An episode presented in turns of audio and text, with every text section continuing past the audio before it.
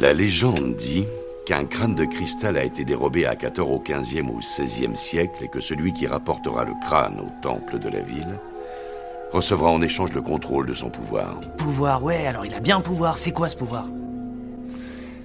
J'en sais rien, mon garçon, c'est qu'une légende.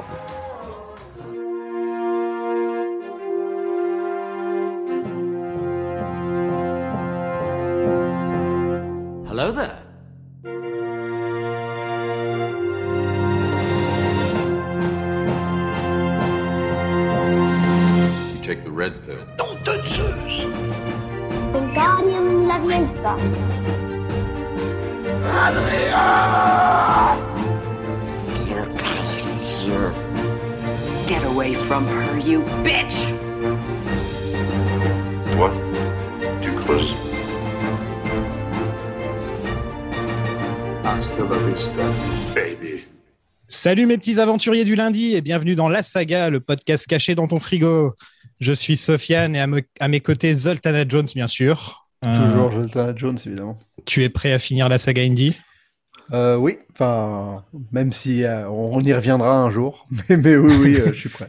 Je suis Oui, prêt à terminer en il, tout cas. il doit sortir quand le, le 5, genre l'année prochaine? 2023, je crois. hein. 23, ok. Donc bon, on a le temps, ça va, on a le temps. Et il commence le tournage là, cette semaine. Ouais, il commence maintenant, ouais, c'est ça. Donc cette semaine, on va vous parler d'un des meilleurs films de Steven Spielberg, Indiana Jones et le royaume du cristal d'argent. Et pour ah, C'est nous ac- meilleur après Hook, juste pour, enfin, pour préciser. Attends, il y a des fans de Hook, attention. il, y a, il y a des fans, il y a des fans de ce film aussi, apparemment. donc, euh. Et pour nous Merci. accompagner cette semaine, vous la connaissez peut-être pour ses interventions dans le podcast Parlons Péloche. Bienvenue, Béa Jumel. Bonsoir. Alors, on a une question qu'on pose à tous nos invités. Quelle est ta saga préférée en dehors de Star Wars? Ah mince, parce qu'évidemment, forcément, j'allais dire Star Wars.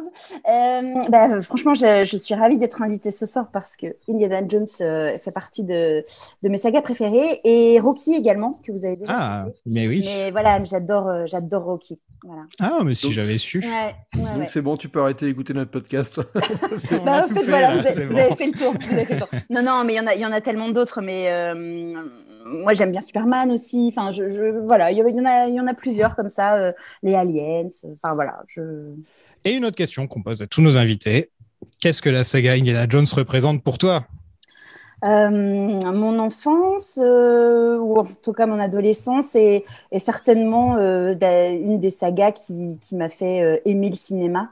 Donc, parce que du grand divertissement, l'aventure, et puis bon, euh, quand même euh, Harrison Ford, quoi. C'est un Voilà. bon argument. C'est un bon un très argument. bon argument et, et voilà et, et sachant que j'ai comme pas mal de comme pas mal de sagas finalement je m'en suis rendu compte euh, j'ai commencé par le deuxième euh, le, le premier Indi- Indiana Jones que j'ai vu c'était euh, c'était le Temple maudit en fait donc je suis rentrée par le Temple maudit et, Alors, le plus bizarre. Ben oui, bizarrement. Et donc, c'est pour ça que je sais que c'est pas un des. c'est- C'est c'est clairement pas le préféré en général, mais, euh, mais du coup, j'ai une petite tendresse quand même pour lui parce que c'est lui qui m'a fait découvrir euh, qu'il est indie. Donc, euh, C'est Ah, le a- évalué, c'est déjà ça. Oui, voilà, il y a- il y, a pas mal de gens qui l'aiment maintenant. hein. Ça, euh, ça c'est clair. Contrairement au film dont on va parler aujourd'hui, où c'est un peu plus, ouais, c'est un peu plus clair. Et enfin, c'est l'un de mes plus vieux potes. On se connaît depuis 20 ans pile poil, apparemment. J'ai regardé aujourd'hui. Euh, il est journaliste ciné pour le groupe Énergie et rédacteur en chef du site Planet Star Wars, euh, dont on ne parlera pas. Et euh, il réalise aussi des docus très sympas sur le sujet. Il est plus ou moins venu pour défendre le film. Bienvenue Sébastien Galano. Bienvenue, ben, merci de m'inviter dans ce podcast. Et voilà, ben, j'ai hâte de défendre un peu ce film qui ne mérite pas tous les sauts de merde qu'il reçoit, bien qu'il est loin d'être parfait. hein. Mais j'entends depuis trois émissions, ah, je vais faire venir quelqu'un qui va défendre le film et tout, je m'en prends déjà plein la gueule alors que ça n'a pas commencé. mais je vais dire du mal aussi de ce film, hein, rassurez-vous, hein. mais, mais je vais en dire aussi du bien, voilà. tu ne Ah, bah, seras pas seul, ne t'inquiète pas. Ouais, Ah, ouais, mais apparemment, euh, sera peut-être de ton côté ce soir. ah, En cool. partie. Je me sentirai moi seul. Quelle est ta saga préférée en dehors de Star Wars? Euh, Euh. J'ai envie de dire peut-être Indiana Jones, mais j'ai envie de dire Batman, moi, j'ai envie de dire. Est-ce Ah, que c'est ça Ouais, ou le Harrison Ford Cinematic Universe. Euh, non, enfin, je ne pourrais pas dissocier Indiana Jones de, de Dark, des Dark Knight de Nolan, de, euh, du Seigneur des Anneaux. Ouais, ces trois-là, franchement, après Star Wars, euh, je pense que pour des raisons différentes, je ne peux pas les dissocier. Ben, on a aussi déjà parlé de The Dark Knight dans un autre Ouais, podcast, eh oui. mais, euh, mais en tout cas, Le Seigneur des Anneaux, ça se fera un jour. Euh, ça devrait être cool. On fera le Hobbit aussi. Ça, c'est devrait être cool. un peu moins cool. Et qu'est-ce que la saga Indie représente pour toi? Euh, c'est l'époque où mes parents ils étaient encore un peu cinéphiles. Euh, maintenant aujourd'hui euh, ils vont voir Danny Boone au cinéma, mais même à l'époque c'est eux qui m'ont fait découvrir Retour vers le futur, Indiana Jones en l'occurrence. Et je me souviens que à un moment, je, je sais pas, je devais avoir 5 ans et euh, ma mère était pas là et du coup mon père euh, enfin, savait pas trop faire quoi faire de moi pour m'occuper et il m'a dit bah tiens regarde à la télé là il y a Indiana Jones et c'était euh, la dernière croisade et je me souviens avoir été traumatisé par Julian Glover qui, qui, qui, vieillit en trois secondes là. Et, j'avais dit à ma mère, maman, maman, papa, il me fait voir des films où il y a des gens, ils fondent et tout, ça fait trop peur et tout. Et voilà. Mais, mais, mais voilà, après, c'est Indiana Jones, c'est le, c'est c'est aussi un de mes héros d'enfance avec Han Solo. quoi. Et enfin voilà, c'est Harrison Ford, c'est vraiment mon, mon, mon héros d'enfance. euh, C'est encore mon héros aujourd'hui. et, et on l'a vu ensemble d'ailleurs. Et on l'a rencontré ensemble. On l'a Ouais. rencontré ensemble, mais oui. Waouh Ah, c'était cool. C'était plutôt sympa comme interview. Ouais, euh, c'était pour Blade il- Runner, Il, euh, il était très drôle, très en forme. Oui. euh, voilà. Il m'a volé ma figurine de Han Solo. Il t'a Il m'a volé ta demandé figurine 50 de Han dollars Solo. pour que je Mais récupère. non Ah si, si, si. Et il y avait Ah, Ryan Gosling qui était là aussi, On s'en fout. qui lui planait dans son coin. C'est ça.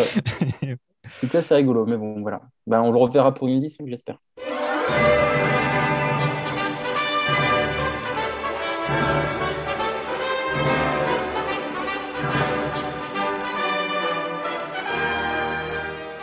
Pendant le tournage des trois films, des trois premiers films, euh, le cast et crew euh, posait toujours la même question à Indiana Jones qu'est-ce que c'était le passé d'Indy? Donc ça lui a donné l'idée de la scène d'ouverture de la dernière croisade avec River Phoenix, mais surtout, ça lui a donné l'idée de la, de la série Les aventures du jeune Indiana Jones. Alors est-ce que vous avez regardé cette série? Ah, moi, je l'ai vu, moi, quand ça Ah, moi, je- j'ai pas vu. Ça passait, vu? sur, ça passait sur TF1 le, le dimanche après-midi. Ah c'est vrai, ouais. Ouais, et je devais avoir, bon, je devais être en primaire, moi. Donc, euh, j'ai dû regarder, eh, et en, tout, en tout et pour tout, j'ai dû regarder, allez, 5-6 épisodes, quoi. Toi Zoltan? Ah, mais non, mais j'ai ja- j'ai jamais vu à la télé. Et là, j'en ai regardé un euh, pour, euh, bah, pour un peu me familiariser au truc. Et je n'avais jamais vu aucune image de ce truc. Quoi. J'espère que t'as Et, pas euh, regardé les épisodes avec le gamin hein, parce que pff, ils sont pas génial, génial. C'est un peu Bah, mieux quand il J'ai est regardé le ado. premier, quoi. Ouais, c'est un peu mieux quand il est ado quand même. Attends, Ouais, on a quand même ouais. Francis Lalanne qui rencontre Indiana Jones. Ah bon? Ah, pas il y a un épisode avec Francis Lalanne qui joue un soldat français euh, pendant la, la Première Guerre mondiale, un truc comme ça.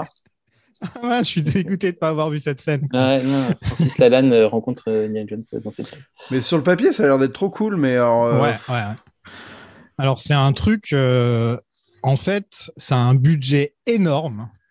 C'est-à-dire que ça a été filmé dans genre euh, 28 pays ou un truc comme ça? En fait, Lucas avait écrit de quoi faire 70 épisodes, euh, une timeline partant de 1905 jusqu'au film. Et euh, en fait, ça raconterait toute l'histoire d'Indiana Jones avant les films. Et en fait, on a eu deux saisons où ça s'arrête quand il est encore, euh, il a quoi, 20 ans, un truc comme ça, je crois? Ouais, il est Mhm. plus vieux que la version euh, River Phoenix. Oui, voilà. Il, est- il a plus 20, 21 ans, on va dire. Et en fait, le truc, c'était un peu éducatif comme série, hein, si je me trompe pas. C'était beaucoup. Chaque épisode se concentrait autour d'une date importante euh, de, de- de cette époque et avec un personnage important et historique de cette époque que Indiana Jones rencontrait. Et c'était moins basé sur il faut trouver un objet, il faut sauver un temple, il faut sauver un village, enfin ce genre de C'est trucs. plus, tu révises plus ton cours d'histoire géo euh, à la télé, quoi. Voilà, ça. t'apprenait pas à devenir euh, archéologue. Non, et je ne pense pas que suivre Indiana Jones t'apprenne grand-chose sur l'archéologie de toute façon. Parce que là, il détruit encore un temple hein, dans celui-là quand même. C'est- Encore près dans ouais. tous les films, il détruit un temple hein, quand même. bah, dans tous. Dans tous, ouais, ouais. Donc il rencontre début, ouais. De Gaulle, euh, Picasso, Al Capone, Churchill, Freud, Hemingway, et il se bat même contre Dracula dans un épisode. Ah ouais. loupé celui-ci. Et il rencontre aussi euh, Pancho, euh, Pancho Villa. Pancho Villa et ses une références. Ah ben référence ça, à- il le dit dans, Exactement. dans le 4. Exactement. Et les épisodes sont écrits ou réalisés par des gens quand même plutôt cool, comme Frank Darabont, Joe Johnston, Terry Jones des Monty Python ou Carrie Fisher, par exemple, euh, qui, ont, qui ont réalisé ou écrit des épisodes. Et euh, Harrison Ford a participé à une scène de la série en 92. Euh, juste une seule scène. hein. On le voit, euh, on le voit. Il doit avoir quoi euh, Indy il doit avoir 50 ans dans cette scène, je pense. En fait, c'est pendant qu'il tournait le, le fugitif, il me semble, parce Ah, qu'il est barbu dans cette euh, dans Mais la oui. scène où il apparaît, et c'est parce que en fait, il est tourné le fugitif où il était aussi barbu à ce moment-là. Mmh. Et donc, en plus de voir un jeune Indy, on voyait aussi un vieux Indy, euh, un de 90 ans, euh, avec, euh, avec un bandeau sur l'œil parce qu'il a perdu un œil dans, dans une de ses aventures. Sauf que George Lucas a, f- a fait, euh, a fait son, son George, c'est-à-dire qu'il a viré toutes ces scènes-là de la série euh, après la sortie de- du 4, parce que, en fait, dans, le, dans les scènes, on voyait que, Harris, que Indiana avait une fille.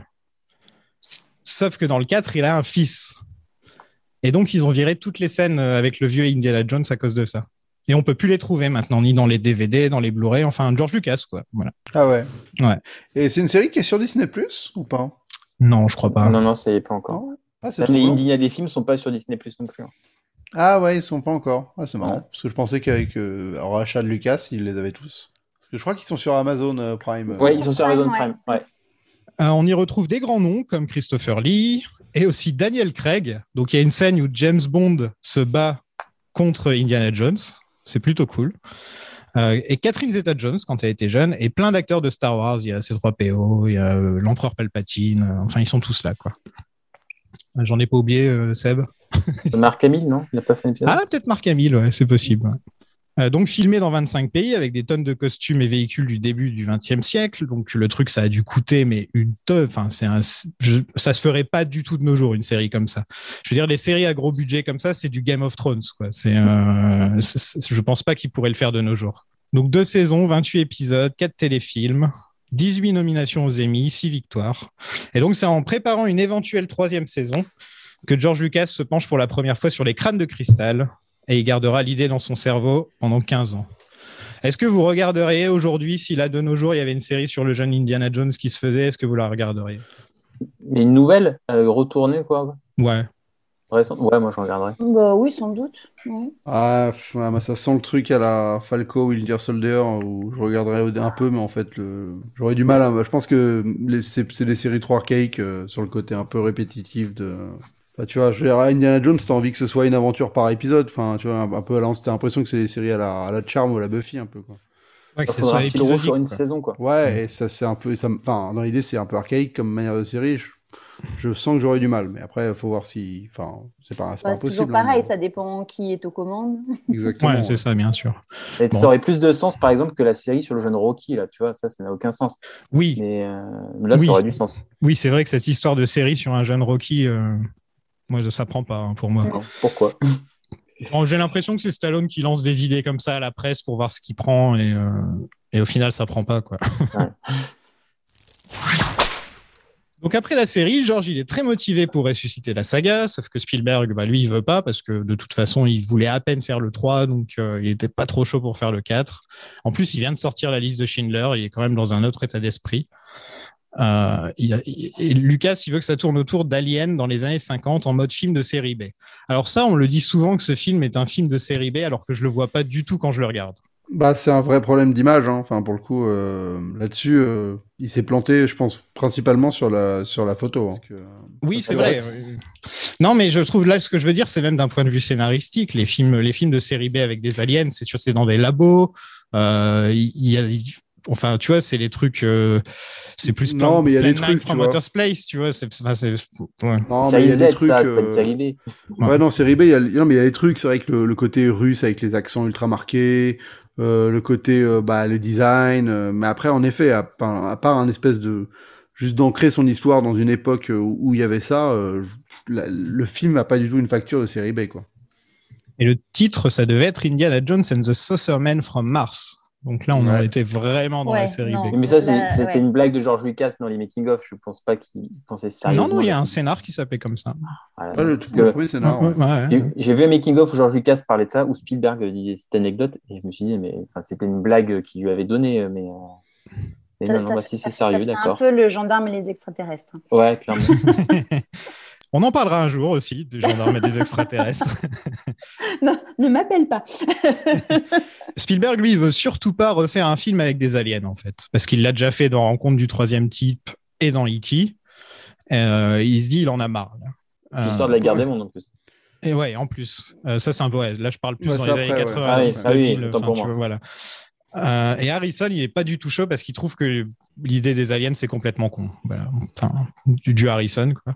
Ça, il va le garder longtemps, là, le fait que ce soit complètement con. Ma, ma- ma grosse théorie par rapport à ce film, c'est que la carrière d'Harrison Ford était en train de, de sombrer totalement et ils ont fait ce film pour essayer de, re- de- de redémarrer sa carrière. Ce film, en fait, il existe grâce à Rocky Balboa. C'est un film qui existe parce qu'il y a eu un gars qui a réussi à ressusciter une saga qui n'avait pas eu d'épisode depuis euh, autant de temps que la dernière croisade. Et, euh, et où la vieillesse apportait un truc et donc ça marchait. Donc ils se sont dit, bah, banco, quoi. Tu crois vraiment que George Lucas et Spielberg ils se sont posés devant Rocky Balboa? Bah, en tout cas, je pense que euh, Harrison Ford, il a dû se dire, ah ouais, en effet, on peut euh, ramener un perso qui est. Ouais, c'est Enfin, vrai. tu vois, hein. on, on peut arriver 20 ans plus tard et débarquer avec ça, quoi. Mais le truc, c'est que ça s'est pas fait quand même en, en une année. hein. Enfin, il y a eu euh, cinq euh, moutures de scénario, Ouais. euh, il y a eu enfin, cinq scénaristes qui se sont. Donc, euh, en fait, je pense que ça, c'est quand même un projet qui a pris vraiment plusieurs années. Donc, je sais pas si c'est venu comme ça de nulle part quand même. hein. Non, ouais, c'est un projet en fait que George Lucas, euh, lui, il voulait que la saga Indiana Jones continue ad vitam aeternam Ah ouais. en fait, euh, Lucas. Bah, c'est pour ça qu'il y a eu tous les produits dérivés aussi. C'est que, enfin, il- Ouais, bien sûr, il y a eu Voilà, les jeux vidéo. il y a voilà. eu- De toute façon, ils voyaient ça comme les céréales, les pulps et tout. Ouais, voilà. vraiment. euh, Ouais, comme James Bond, tout simplement, qui est un James Bond tous les 3-4 ans, et bah, qu'il y aurait un Indiana Jones tous les 3-4 ans, ça aurait Ouais. été normal pour lui aussi. Quoi. Sauf que c'est quand même des, des, des films qui coûtent plus cher qu'un James Bond, en tout cas pour l'époque. Euh, et ça demande beaucoup à Harry- d'Harrison aussi, quand même, parce qu'il fait quand même beaucoup de cascades lui-même, etc. Et Spielberg, il a une carrière à côté, quoi. Donc, ils auraient, ils, ils pouvaient pas le faire, Lucas, en fait. C'était impossible. Bien qu'il le voudrait. Et il a surtout eu que des scénarios de merde aussi. Hein. Enfin, c'est ça le truc. hein. En vrai, Lucas voulait qu'Indiana- hein. Ouais, il voulait qu'Indiana se marie et que Henry Seigneur revienne. Euh, donc il y a quand même des idées qu'il a réutilisées plus tard. Euh, les soviets remplacent les nazis euh, et les aliens ont des pouvoirs psychiques pouvant contrôler les gens. Donc tout ça, c'était déjà là dans le scénar et ça se retrouve ensuite euh, dans, dans le 4. Mais C'est ça, voilà, c'est ça qui est, c'est ça qui est un peu compliqué, c'est que il y a eu, y a eu plusieurs idées, puis après du coup ça fait une sorte de puzzle. Bon, voilà, avec euh, en plus avec Lucas qui, euh, qui, qui des fois a des idées euh, bien arrêtées, qui veut absolument garder, et même si euh, a priori Spielberg a le, a le dernier mot, bon, euh, il y a quand même les idées de Lucas euh, qu'il a quand même bien imposées, quoi. Oui, bah, Lucas avait dit à Spielberg, je te rassure, euh, si tu veux, c'est pas des aliens, c'est des, euh, des êtres interdimensionnels. Ouais. Ça. Spielberg lui avait demandé, bah, du coup, il ressemble à quoi tes êtres interdimensionnels? Et George Lucas lui a répondu, bah, des aliens. Et le pire, c'est que Spielberg dit ça en interview et il dit que c'est Ouais, ça une, bonne expli- une bonne explication, quoi, que ce soit pas des aliens, mais des êtres interdimensionnels. Bah, moi, je trouve ça dommage. Ils auraient dû Ah jouer ouais, la on- carte alien à fond et l'assumer Bah oui, à fond. voilà, c'est ça. Je suis d'accord. C'est soit tu fais des aliens vraiment, soit tu le fais pas, quoi. Ouais, c'est C'est, ça. euh, Soit tu fais, tu un truc à la guerre des mondes. Enfin, tu vois, Ça fait vraiment. film qui s'assume pas, quoi. Un. Exactement. ouais. Bah, en plus, surtout qu'au début, il te ramène un peu Roswell, mais à la fois, tu, enfin, tu vois, il... t'as envie de dire, mais attendez, Roswell, c'était pas, enfin, vous avez pas envie d'assumer le côté euh, ovni, tout con. euh, Ah non, non, c'est genre, euh, non, bah non, ok. Et en 96, quand enfin ils se disent, allez, on va peut-être le faire, il y a Independence Day qui sort.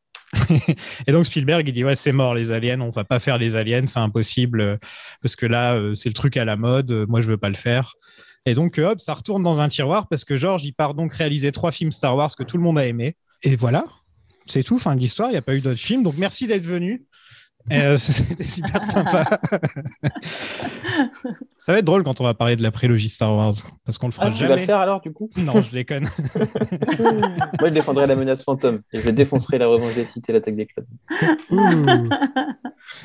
En 2002, M. Night Shyamalan est engagé pour réaliser et coécrire le film, mais il abandonne le projet parce que c'est pas facile de bosser avec des producteurs comme Spielberg, Lucas et Ford sur tes épaules pour te dire euh, fais ci, fais ça, alors que lui, c'est un mec quand même assez indépendant. Ça aurait, ça aurait donné quoi un film euh, M. Night Shyamalan, euh, Bah, il Indiana n'y aurait, Jones il y aurait pas eu le souffle épique euh, que peut donner Spielberg. Non, il a jamais fait ce genre de film, si? Euh, non, Ah non, si, euh, Avatar, Avatar. Ah si, non, il a fait, euh, non, il a fait euh, After Earth, ouais. Et ça, c'était tout pourri, donc. Ouais. Donc, mais là, c'était lui au top de sa forme en 2002. hein. C'était quand même lui euh, au top. Ah ouais, ah ouais, Voilà. C'était juste Mais bon. après euh, le sixième sens. ouais. Après, si oui, il a fait, t'as raison, il a fait Avatar. Euh, J'étais là en me disant, mais il troll Avatar. Non, Non, non, Avatar The Last. Airbender. oui, c'est vrai. oui. Non, Non. mais je pense que c'est pas un. Enfin, Shyamalan, c'est un. que je prononce toujours pas bien. C'est un. J'ai vérifié Zoltan, je me foutais de ta gueule alors que c'était toi qui avais raison, c'était Ah, Shyamalan. D'accord, hein, Non, mais c'est parce que tu as tendance à te gourer sur les noms, donc maintenant, maintenant je sais plus quoi, je sais plus quoi croire. Non, mais continue, t'inquiète pas. Non, Ce sera le- l'exception qui confirme la règle. Euh, ouais, non, et, euh, et c'est quand même un bon réal, donc ça aurait été intéressant de le voir. euh, Enfin, en tout cas, avec les moyens et un scénar solide, il peut toujours être. euh, Enfin, voilà, avant qu'il se perde, quoi. Ah, voilà. Non, mais pour le coup, je sais, je sais pas ce que ça, ce qu'il aurait fait d'Indiana Jones quand même, quoi. Il y aurait eu un twist à la fin, mais je me demande lequel. ouais, ça aurait Elle été est- quoi le twist? Je sais pas.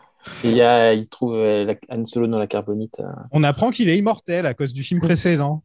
Ah, ça, ça aurait été bien. Et on pense qu'il meurt, et en fait, non, à cause du film précédent. Et c'est ça le Ouais. twist. Ça, ça Et en aurait été fait, à la classe. fin, il- ça devient le fantôme qui suit euh, Shia LaBeouf partout. Et donc Spielberg, lui, euh, un peu plus tard, il est en plein milieu d'une décennie remplie de films plutôt dark, comme euh, Intelligence artificielle, Minority Report, Munich. Euh, donc il se rend compte que les bons vieux jours lui manquent, et il appelle son copain Georges, qui lui attendait très certainement à côté du téléphone pour lui dire Allez, on le fait. Et il décide de le faire, ce qui, entre nous, c'était ce que tout le monde attendait. Hein, on va pas mentir quand même. C'est pas parce Mhm. que maintenant on n'aime pas le film que Alors, euh, ouais. Après, c'est toujours compliqué. hein. 20 ans après, euh, il y a toujours cette crainte euh, quand même de qu'on nous abîme un petit peu euh, nos, nos souvenirs d'enfance. Enfin, Ouais. Moi, j'ai toujours cette crainte en fait quand il y a euh, quand il y a une suite qui arrive qui arrive bien plus tard. Et c'était rassurant. On a dit qu'on n'en parlerait pas. Merci. Euh, non, mais en revanche, euh, ben, c'est, c'est- ce qui peut, ce qui était rassurant là, c'est d'avoir la même équipe, enfin d'avoir, euh, d'avoir le trio, quoi, d'avoir Harrison Ford, Spielberg et Lucas Et Williams. et Williams. Oui, Ils bon, sont bah, tous ça- là. quoi. Ils sont Oui, tous oui. Non, non, c'est, c'est la seule chose qui pouvait être rassurante. Mais vous vous rappelez quand la bande-annonce est sortie quand même, c'était Euh, euh, alors voilà. C'était énorme contre, quoi. Enfin, euh, ouais. La musique de Pékin Express. ce serait appelé Indiana Jones and the City of Gods. Et là, les méchants auraient été des anciens nazis se cachant en Amérique du Sud. Euh, donc ça aurait été OSS 117. euh. Ah non, moi j'ai pas lu ça. hein. Moi j'ai lu le Ah, script. il y a eu une version en tout cas où c'était avec des anciens nazis. euh, Ah qui, bah, celle- ouais, pas celle de Darabon pour le coup. Moi ok, c'était pas celle de Darabon. Non, non, celle de Darabon, c'était très proche de ce qu'on a eu finalement. C'est juste qu'en fait, il les gros changements, c'est qu'ils remplaçaient le, le collègue de la CIA par un, un collègue russe à Indy qui en fait est un agent de la, des Russes. Ok, donc euh, peut-être que le script, c'était un d'avant alors. Parce qu'à un moment, Ouais, en fait, possible. Spielberg, il voulait pas euh, faire ce script, même s'il l'adorait, euh, parce qu'il il voulait plus se moquer des nazis après la liste de Schindler, en fait, il disait. Euh, Mais c'était pour... Spielberg, il aimait, il aimait bien hein, cette, euh, cette version-là. C'est, Lucas qui a dit non. D'accord. En fait. Ouais, ouais, c'est pour ça, ouais. Mais celle de Darabon, Spielberg, il l'aimait beaucoup. Ouais, euh, ouais, bah ouais. ouais. Mm. Il s'est pris une grosse douche froide euh, euh, face à Lucas. Ouais. Parce que Lucas, lui, ce qu'il veut faire, c'est des crânes et des aliens. Voilà, il a son idée, il veut faire ça, il veut faire C'est ça. ça. Voilà. Ouais, mais euh, ouais, non, celle de Darabon, pour le coup, euh, moi je me suis bien plongé dedans. Euh, elle est pas mal parce que la, la relation avec Marion est vraiment centrale. Euh, Il y a un délire où en fait elle est avec, euh, elle est, elle est avec un gars et le gars en fait il est, euh, c'est un, un Hongrois et en fait on découvre à la fin que c'est un agent, un agent russe euh, et donc euh, bah, Marion elle est trahie et comme ça il y a une espèce de triangle amoureux qui est plutôt efficace. Et euh, et il y a deux trois moments de bravoure qui qui avaient l'air plutôt sympas. Et, et surtout, euh, Indiana Jones enquête un peu plus. Enfin, c'est-à-dire qu'il y y a toujours le, le délire du, de Oxley, là, le, enfin, l'autre, euh, l'autre, l'autre collègue. Ouais, ouais, qui, enfin, qui, qui, qui part chercher, parce que c'est lui qui a disparu encore. Mais il enquête un peu plus euh, sur, euh, sur toute la mythologie maya. quoi. En 2004, Jeff Nathanson, qui a écrit les Rush Hour, Catch Me If You Can et Le Terminal, donc euh, il y en a un de bien sur dans le tas, euh, est engagé pour écrire le script qui, à cette époque, avait le working title de Indiana Jones et les fourmis atomiques. Mm. On va les retrouver hein, d'ailleurs. Ouais, mais c'est quand même super cool comme titre. Moi, j'adore. Mais j'aimais bien aussi euh, ce Sermon from Mars. hein. Franchement, ça m'aurait pas dérangé. Quoi. Je, je n'aime pas du tout ce titre qu'on a eu, en fait. Le, le Il est royaume. trop long. Oui, il est long et il est pas, euh, tu vois, il, il- c'est c'est pas simple à dire, tu vois. C'est pas aussi facile à dire que la dernière croisade. Enfin, voilà, Ouais. Mais c'est George Lucas qui a euh, imposé le mot royaume. Ouais, parce que Ouais. Darabont, lui, c'était euh, c'était Indiana Jones and the City of the Gods.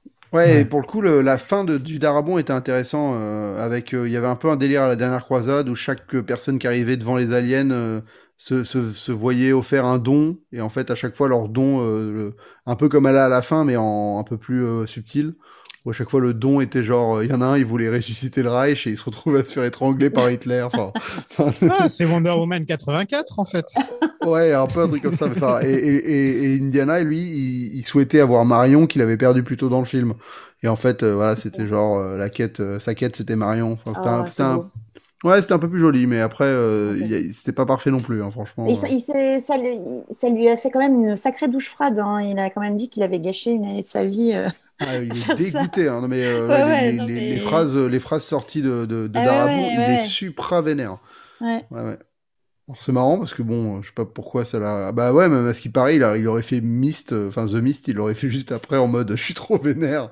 Je vais faire le film le plus vénère de la planète, euh, enfin le plus désabusé de l'histoire. Euh. Ensuite, on a David Kep qui a écrit Jurassic Park, L'Impasse, Mission Impossible, Spider-Man et plein d'autres. Euh, c'est la dernière carte hein, de Spielberg. C'est vraiment en mode voilà, je. t'as- c'est les, gros flingues, comme on dit. Ouais, vraiment, ouais. Et donc, il vient pour finir le boulot. Et euh, lui, il veut appeler ça Indiana Jones et le fils d'Indiana Jones. Qui est pas terrible non plus. Ça aurait été mieux sur les, les, les- les- les aliens de Mars. hein. Franchement, Indiana Jones et le fils d'Indiana Jones. Il s'est pas fait chier, le mec, quand même. À ce moment-là, appelle-le Indiana Jones Jr. ou un truc comme ça. Ouais. et Voilà, quoi. Et c'est Spielberg qui a l'idée, donc, euh, du titre avec, euh, comme tu le disais, George Lucas qui voulait absolument qu'il y ait le mot royaume dedans. On sait pas pourquoi, mais voilà. Ouais, c'est improbable parce que c'est, en, en- en vrai, ça donne une, euh, une attente que t'as jamais, quoi. Ouais, il n'y a pas de royaume. Enfin, si, ah un non, enfin, mais- t'as pas de, oui, enfin, Si, c'est le royaume. Le temple, euh, ouais. mais oui. enfin, Mais je pense que c'était juste Une pour métaphore. remettre, euh, c'était aussi pour remettre euh, dans le cadre des Indiana Jones euh, du début. Ouais. Enfin, pour, pour donner ce, cette, cette touche euh, ouais, de quête. euh, on, est quand même, on est quand même en plein dedans. Ouais, ouais, c'est, c'est vrai que ça a, un- ça a un nom qui sonne Indiana Jones, on va pas Bah se oui. mentir non plus, quoi. Voilà. Mais euh, je sais pas, c'est peut-être l'idée des crânes de cristal qui m'intéresse pas, en fait, ça doit être ça. hein. C'est parce qu'il y a ça dans le titre, alors euh, forcément. Mm. Euh, la Mission Connery décide de ne pas revenir parce que, je cite, euh, j'aime trop être à la retraite. Donc, euh, bien Oui, joué. Shane. ouais, dans la version de Darabon, il était, il, a, il apparaissait juste à la fin au mariage et il chantait euh, Fly Me to the Moon, tu vois. Donc bon, c'est pas non plus comme si on lui avait proposé le meilleur rôle de la planète. Oui, il y avait aussi Salah qui devait, euh, qui devait apparaître au mariage, euh, mais. John, John Rice Davis avait a dit euh, non, euh, j'apparais pas pour deux minutes. hein, les gens, ils vont être tristes, ils vont me vouloir pour tout le film, donc je viens pas. Ouais, alors ça, c'était la première version. Parce qu'en fait, la première version, euh, ça, c'était la version euh, avant, euh, avant Darabon et Cop. Ouais. où en fait euh, Indiana Jones se retrouvait avec une femme parfaite au début et, et on commençait par le mariage. Et il y avait Salah qui était entouré de toutes les anciennes euh, enfin sauf la nazie qui est morte euh, dans un, dans un, dans un gouffre là. Mais en tout cas il était entouré de Marion et de, et de Willy. Et les deux disaient mais euh, comment il est genre, comment elle a fait pour réussir à à, à l'avoir quoi Indy quoi. Et voilà. Et Salah il disait je suis plus une connerie. Super. ouais. Un budget énorme de 185 millions de dollars quand même pour l'époque. C'était pas mal. Bien qu'il y avait quand même eu Superman Returns qui avait fait 200 millions, hein, si je me trompe pas. Euh, Je vais être le seul à m'en souvenir de ce film. Oui. oh bah non moi je l'ai vu il y a pas longtemps mais c'est vrai que on l'a vu ensemble, mais euh, ouais, enfin pour, la, pour le même podcast. mais, ouais. Et presque 800 millions au box-office. Donc, euh, quand même un bon succès. hein. Euh, et le pire, c'est qu'il a été plutôt bien reçu par la critique à l'époque et par Patrice Giraud aussi. Coucou Patrice. Pour la petite anecdote, moi j'ai vu en avant-première le film avec Patrick Giraud à côté de moi. Et, et à la fin, il, il se retourne vers moi et il me fait C'est génial. Non mais, euh, non mais la marmotte là au début là, ça casse tout le truc et tout, c'est trop, c'est trop bien. Et maintenant quand je lui re- quand je lui reparle de ça maintenant, il me fait mais j'ai jamais dit ça, mais c'est pas possible. Je lui fais si si si si t'inquiète, euh, je m'en souviens. Il va plus jamais vouloir revenir maintenant. ah, pour le coup euh, ouais mais ça la marmotte euh, ça ça picote hein. Donc, ouais, plutôt bien reçu par la critique, mais très mal par les fans. Mais Roger Ebert, par exemple, lui avait mis 3 étoiles et demie sur 4. Quand même. Et on se souvient tous de l'épisode de South Park sur le sujet. Vous vous en souvenez ou... Ah bah oui, oui. Ce... T'as George Lucas et Spielberg qui violent qui, qui viole Indiana, Jones. voilà. Euh, qui reprennent une scène de délivrance ou d'un truc comme ça. Ils refont cette scène-là. Et, euh, et, je crois que c'est euh, c'est à ce moment-là que tout le monde a commencé à dire que ce film c'était de la grosse merde. Je crois que c'est vraiment quand il y a eu le film, quand il y a eu l'épisode de South Park et que là tout le monde a été d'accord pour dire ah Indiana Jones c'est nul en fait. Enfin le 4 est nul. Parce que avant ça j'avais l'impression qu'il y avait quand même plus de gens qui l'aimaient bien. Ou alors c'est peut-être juste une impression, mais. Moi, j'ai l'impression que depuis le début, c'était la douche froide, mais bon. Ouais. Moi, j'ai toujours. Euh, là, il y a des personnes qui vont, qui sortent du bois pour le défendre maintenant que, que pendant dix ans, on a, on a chié dessus. Et euh, c'est normal, c'est un peu le cycle. Mais à moi, à la sortie, j'ai l'impression que c'était la catastrophe. Euh. Bah, je moi, je, ouais, je suis assez d'accord avec toi. Il me semble quand même que. D'ailleurs, je, je, je, sais que je l'ai vu au cinéma et que je ne l'ai pas revu avant que qu'on me demande là de le regarder. Enfin, je, donc euh, je, je sais que je me, je me, souviens que non, c'était pas. Euh, et c'est marrant parce que je ne me souviens que des extraterrestres. Ah ouais? Ouais, alors qu'en fait, ouais, mais de toute façon, je franchement, je ne l'ai pas revu euh, depuis, que, depuis sa sortie. Et finalement, si c'est maintenant je le dis, bah en fait, je, je, vais le dire. Ça y est, tant pis, je le dis. Et puis comme ça, au moins, ce sera dit pour le reste de l'émission. C'est ton préféré J'ai pris... Non, non n'exagérons rien. mais j'ai pris un peu de plaisir. On a bien fait de te mettre un flingue sur la tempe pour te faire regarder ce ben film. non, mais écoute, euh, franchement, euh, je n'avais pas euh, très envie de le regarder parce que j'avais un très mauvais souvenir de ce film. Et effectivement, je me souviens aussi de, effectivement, de tout ce qui était dit autour. Et donc, j'ai l'impression qu'on on était obligé de, de, dire que c'était pas bien, de toute façon. Enfin, j'ai été prise dans le mouvement de Ah bah oui, c'est pas bien. Ah, mais il y, a souvent ça dans les gros films blockbusters où ou euh, bah, par exemple, je sais pas, euh, les, les, les, les, Star Wars, là, euh, les derniers Star Wars, on a, on a, puis on a, il y en a, on n'a pas le droit de les aimer, par exemple, j'ai l'impression. Oui. Ah ouais, sinon tu te fais défoncer. T'es voilà. un, un, faux fan. Voilà. Exactement. T'es un faux fan. Ouais. Uh-huh. Et ouais, c'est un, un, peu con quand même de, de devoir euh, adapter ses goûts à son environnement, en fait. C'est un peu ah, dommage, je trouve. Totalement. Mais vous savez, je me suis posé la question pendant que j'étais en train de regarder je me disais, mince, je, me rendais compte hein, que j'étais en train de prendre un peu de plaisir. Et donc, je me disais, oh, mince, je vais devoir dire du, bien. Ou alors, est-ce que je fais semblant euh, d'être euh, euh, vraiment la cinéphile qui dit, mais non, ce n'est pas possible. mais voilà, mais tant pis, j'ai décidé d'assumer et de, et de, Sois fier. Voilà. je, je prends plus de plaisir à voir le 4 que le 2. Alors ah, que je sais que. Mais par contre, non, attends, je, je, tiens à nuancer mon propos. Oh. je, je, sais que le 2 est un meilleur film de, le 2 est un bien meilleur film que le 4. Mais euh, quand j'ai envie de me regarder un indie, bah, généralement, je regarde le 3, le 1 ou le 4. Et le 2, euh, rarement. Et pourquoi? Bah, Je sais pas, je l'aime moins. Mais je l'aime moins, mais en sachant que c'est un meilleur film. Tu vois ce que je veux dire? C'est bizarre. Ouais, c'est, peut-être l'ambiance plus sombre qui Et puis, en fait, moi, je suis quelqu'un de très, très nostalgique. Moi, j'adore tout ce qui est nostalgie. Et du coup, bah, avec le 4, j'ai été servi sur pas mal de trucs. Quoi, donc, euh, mmh comme c'est pour ça que j'adore le, réveil de la force, j'adore ce film. Et parce que moi, j'adore tout ce qui est Madeleine de Proust et, je l'ai eu, quoi. Donc, euh, avec Indy 4, j'ai ma Madeleine de Proust, je suis content. Même s'il y a des grosses conneries aussi à côté. On en parlera plus tard. Bah, c'est la spécialité de George Lucas, de toute façon, de faire des clins d'œil à des références et des trucs comme ça. Il le fait dans toutes ses productions, presque. Même le 9, hein, Star Wars 9, c'était que ça pendant tout le film, presque que des références à des trucs d'avant ou des clins d'œil ou des. Euh, ah, on n'aime pas ce que le film d'avant a fait ou ce genre de truc. Euh, mais on parle pas de Star Wars. Bah non, jamais. bon, pour finir, Spielberg dira plus tard qu'il aime toujours le film, mais qu'il est content que les fans n'aiment pas les êtres interdimensionnels car il a toujours trouvé ça nul. Voilà. Mais en vrai, je pense qu'en vrai, c'est même pas ce que les femmes n'aiment pas. Quoi. Enfin, non, non, non, non, C'est un truc. Clairement pas. Pour le coup, c'est plus les, les, lianes avec les singes dessus en CGI pourri et les batailles dans la jungle toutes moches le genre de trucs qu'on n'aime pas, quoi. L'éclairage du film. L'éclairage, Mon Dieu. La scène du mariage à la fin, c'est terrible. C'est dégueulasse. À part la scène d'intro. Moi, je trouve que la scène d'intro. Elle est très bien, la scène elle est Au niveau de la photo, de la scène d'intro avec les jeunes en bagnole, je trouve que c'est vachement bien fait parce que bah, tout de suite, avec la photo, tu, sais que t'es dans les années 50. Ouais, on, on va en parler puisqu'on passe au film. Oui! You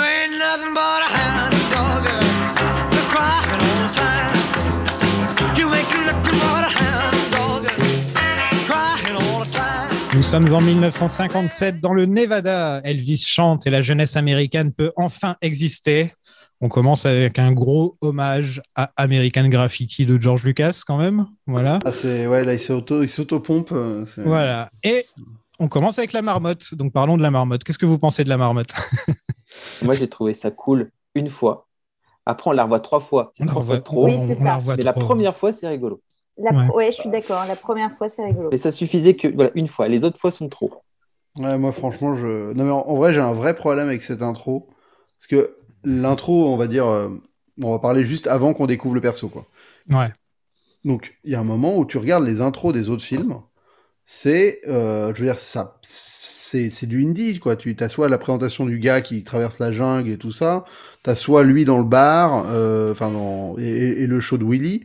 Soit, euh, soit t'as le, le, le 3 où c'est lui jeune. Et là, tu sais pas pourquoi tu suis des, des, des gens que tu reverras plus jamais, quoi. Où t'en as rien à foutre, en bagnole. Et, et donc, et, ce- et, et en plus, tu commences sur autre chose qui est encore un chien de prairie, quoi.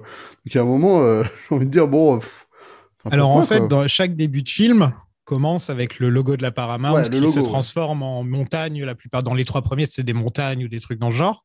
Et là, ça se transforme en ça. Mais Et- ça, ça a, été re- ça a été reproché, ça, parce que. Enfin, reproché. C'était euh, genre, euh, ah bah voilà, euh, c'est vrai que sur les précédents, on était sur des montagnes. euh, et là, et là c'est une petite motte de terre. Donc, euh, donc évidemment, les dé- détracteurs du film ont dit, ah bah voilà, voilà ce qu'on fait de la Paramount. Euh. Ah ouais, il y a des gens qui se sont plaints pour ça. Putain. Bah, non, mais alors, quand tu es détracteur d'un film, tu trouves tout. Hein. Ouais, sérieux, il y a vraiment des gens qui ont que ça à foutre. Moi, je pensais que c'était surtout parce que c'était des CGI dégueux dès le, dé- dès le, dès le C'est premier plan ça, du film. ouais, enfin, ça, en fait, ouais. que dès le premier plan du film, on te fout une marmotte dégueulasse là. Euh, Enfin, moi, ça m'a. Je me rappelle que j'avais fait. Eh, Enfin, pourquoi?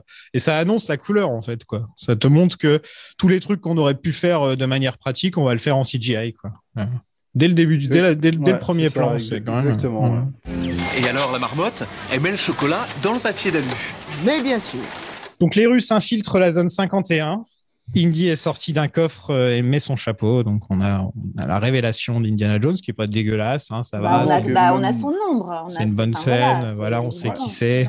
Bah, c'est le meilleur, c'est le meilleur moment du film en vrai. C'est- non mais c'est vrai, c'est ces quatre Ah plans ouais. qui te dis ah. oui, ça va, ça va être long quoi. du coup.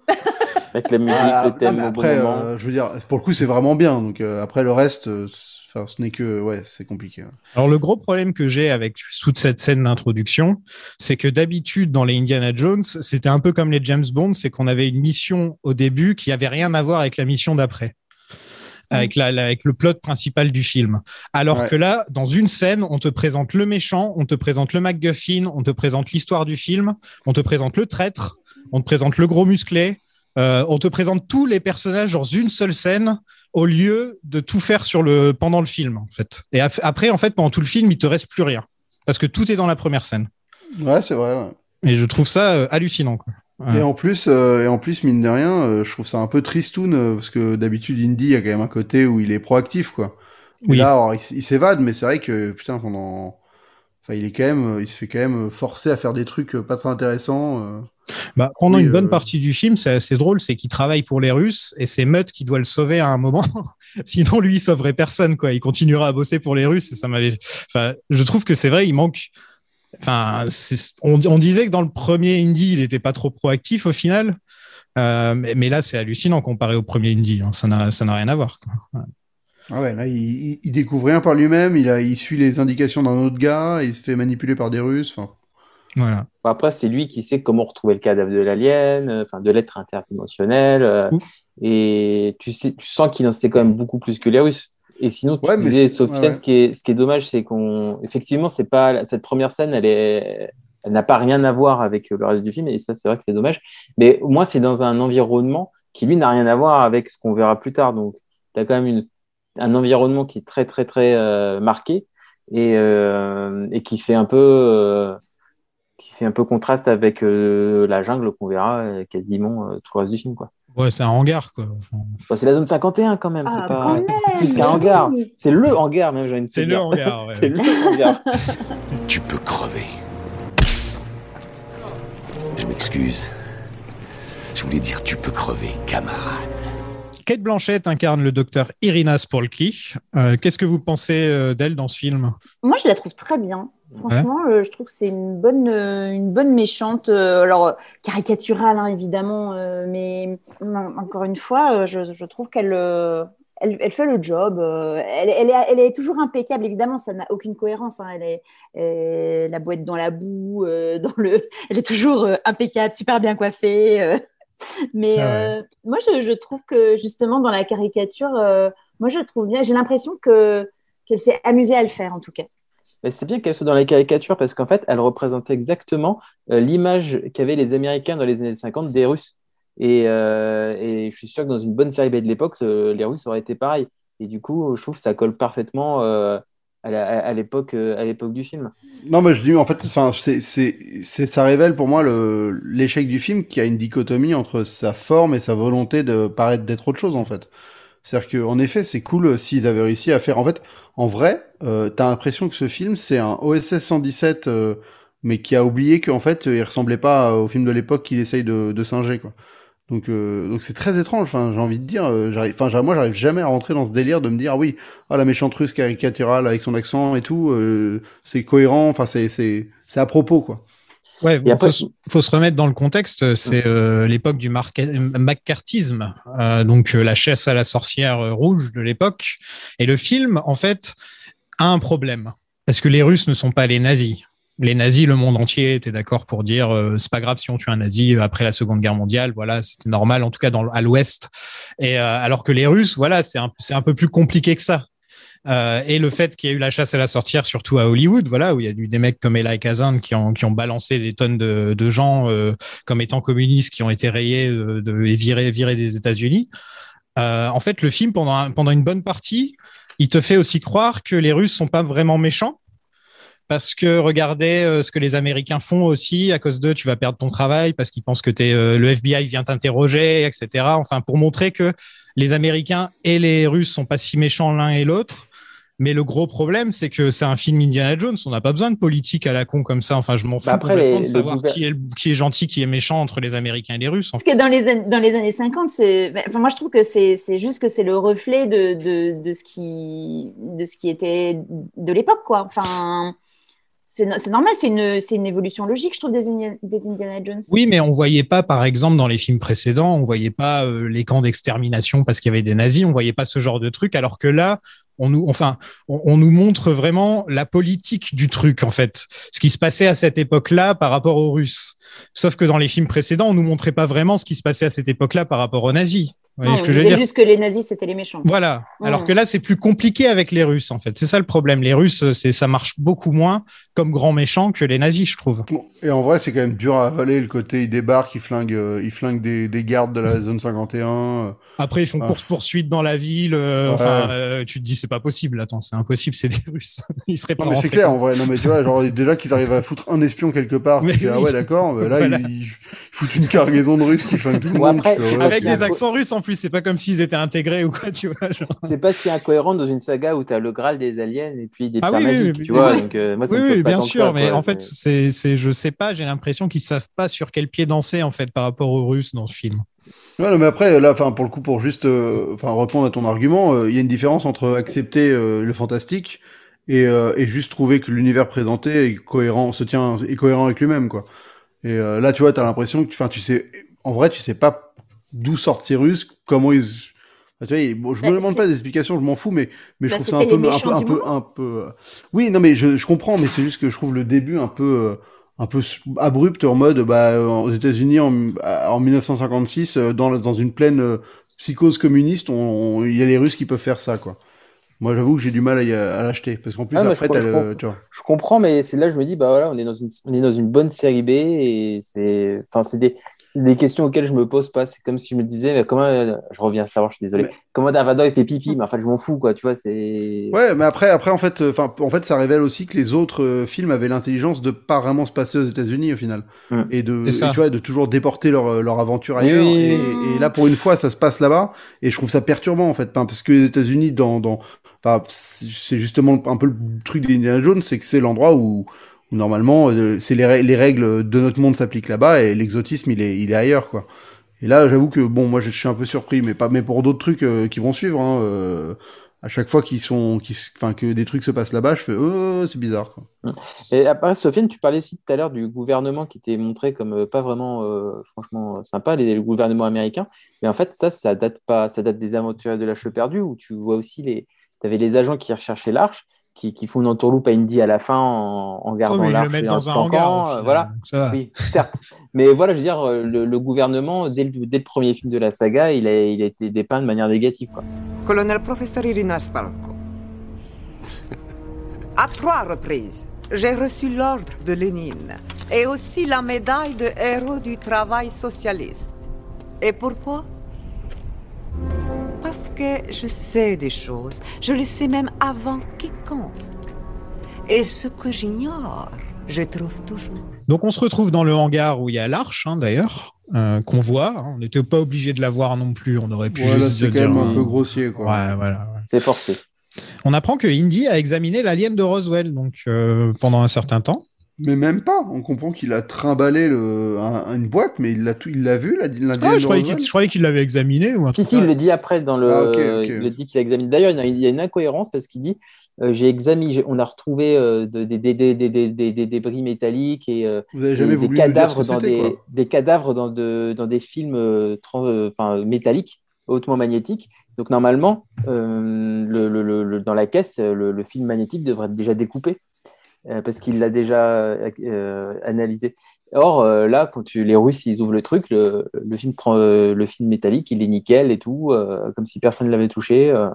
Ah bah moi en vrai quand il parle au FBI j'ai vraiment l'impression qu'il il, il, il est, arrivé quelque part il a vu des il, a vu un crash mais ils l'ont jamais clairement dit que c'était des aliens et même il a jamais vu le corps et d'ailleurs c'est pour ça que quand ils ouvrent t'as l'impression que c'est la première fois qu'il le voit quoi lui. Bah, il, parle de, de, de, de, de, de- de corps momifiés, quelque chose comme Ah ça. je crois. oui c'est ça Ouais, mais il a ouais, juste vu le sarcophage quoi en fait ouais il a pas je savais ouais. qu'il avait vu le truc, mais je savais pas si euh, il l'avait examiné en tout cas.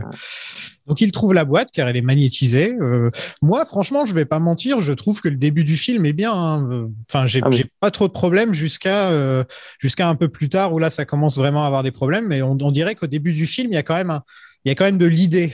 Il y a quand même des bonnes idées par-ci par-là. euh, cette histoire de magnétisme, etc. C'est sympa. Euh, et puis par la suite avec Mutt, c'est sympa aussi. Mais je trouve que c'est plus ça avance, plus c'est de pire en pire jusqu'à la fin en fait. Ah, C'est-à-dire que là, pour le coup, il y a un vrai. euh, Enfin, pour le coup, dans son. Dans la manière de gérer les scènes d'action, Indy est vraiment Indiana Jones, quoi. Enfin, il, il utilise son fouet, à la fois il est un peu gauche, tu vois, il, il est trop court Ouais. pour sauter sur la bagnole. Euh, il se bat, euh, il se bat, il, se- il donne tout ce qu'il a et, et en même temps il active des machins, euh, genre le truc qui va super vite, qui permet de, tu vois, de, de, enfin, il y a vraiment l'esprit là, il, il y est quoi, l'esprit Indiana Jones. Là où en effet par la suite, on a l'impression que c'est un peu plus mécanique et moins, euh, moins inventif. ouais. Ouais, c'est clair. Et en plus, ça nous prouve que bah, Papy Harrison, il en avait encore sous le coude, quoi. Ah ouais, là avec avec cette scène le gars. tout euh, seul, je me dis, euh, je me dis en fait, ouais, il y a pas de problème à faire un, un Indiana Jones comme ça, sauf que pendant tout le reste du film, j'ai pas l'impression qu'il fait des trucs aussi cool que quand il attrape avec son lasso et qu'il saute sur le camion, quoi. Enfin, ça. Il saute de, de véhicule en véhicule, comme même, dans le même si la poursuite de la jungle, elle est, elle est escalée. Ouais, hein, et puis même quand il saute de, véhicule poutre en en là, quand il marche de poutre en poutre et tout, enfin, c'est plutôt cool, mais, euh, mais tu sens que c'est quand même. euh, Enfin, ça manque un petit peu de, de, de beaucoup de scènes d'action avec Indiana Jones qui sont cool, quoi. Il n'y en a Ouais, pas bah, vraiment de beaucoup de 5, hein. mémorables. à- Ouais, il n'y en a pas beaucoup de mémorables comparé aux autres, quoi, je trouve. Bah, Après, il a plus 20 ans non plus. Bah non, carrément, mais Et, et d'ailleurs, il n'a pas cherché, parce que, enfin, on lui avait proposé euh, de, de se teindre les cheveux, euh, de, de faire un peu du maquillage pour le, enfin, voilà, pour le rendre un peu plus jeune, et il a dit non, quoi. Enfin, donc je pense qu'il en joue aussi euh, du fait de ne pas être totalement euh, le fringant. euh, D'être vieillissant, ouais, ouais, il y a un petit côté, je suis trop vieux pour ces conneries. Quoi. Mais par Bah contre, oui. il a exactement, ce- c'est-à-dire que quand ils ont, ils ont fait des mensurations, etc., il a exactement la, la même taille et mensuration que quand il a fait euh, la dernière croisade. C'est-à-dire qu'il aurait pu reprendre les mêmes costumes que dans le 3. C'est-à-dire Mhm. qu'il s'est quand même bien maintenu en forme, le Harrison, euh, entre ces deux Ouais, films. bah, je crois qu'il a fait, Ford, euh, hein. il a fait trois heures de sport par jour pendant six mois, hein, enfin avant celui-là. Donc, euh, Il s'est remis en forme. ouais. Ouais, il s'est remis en forme sévère, ouais. Et je crois qu'il continue encore à faire pas mal de cascades lui-même, hein, si je me trompe pas dans Allez, celui-là. il a J'ai pas vu le truc 78 de la ans quand même. hein. mais, euh, Non, dans celui-là, hein, pas. Ah oui, dans euh, celui-ci. Ah oui.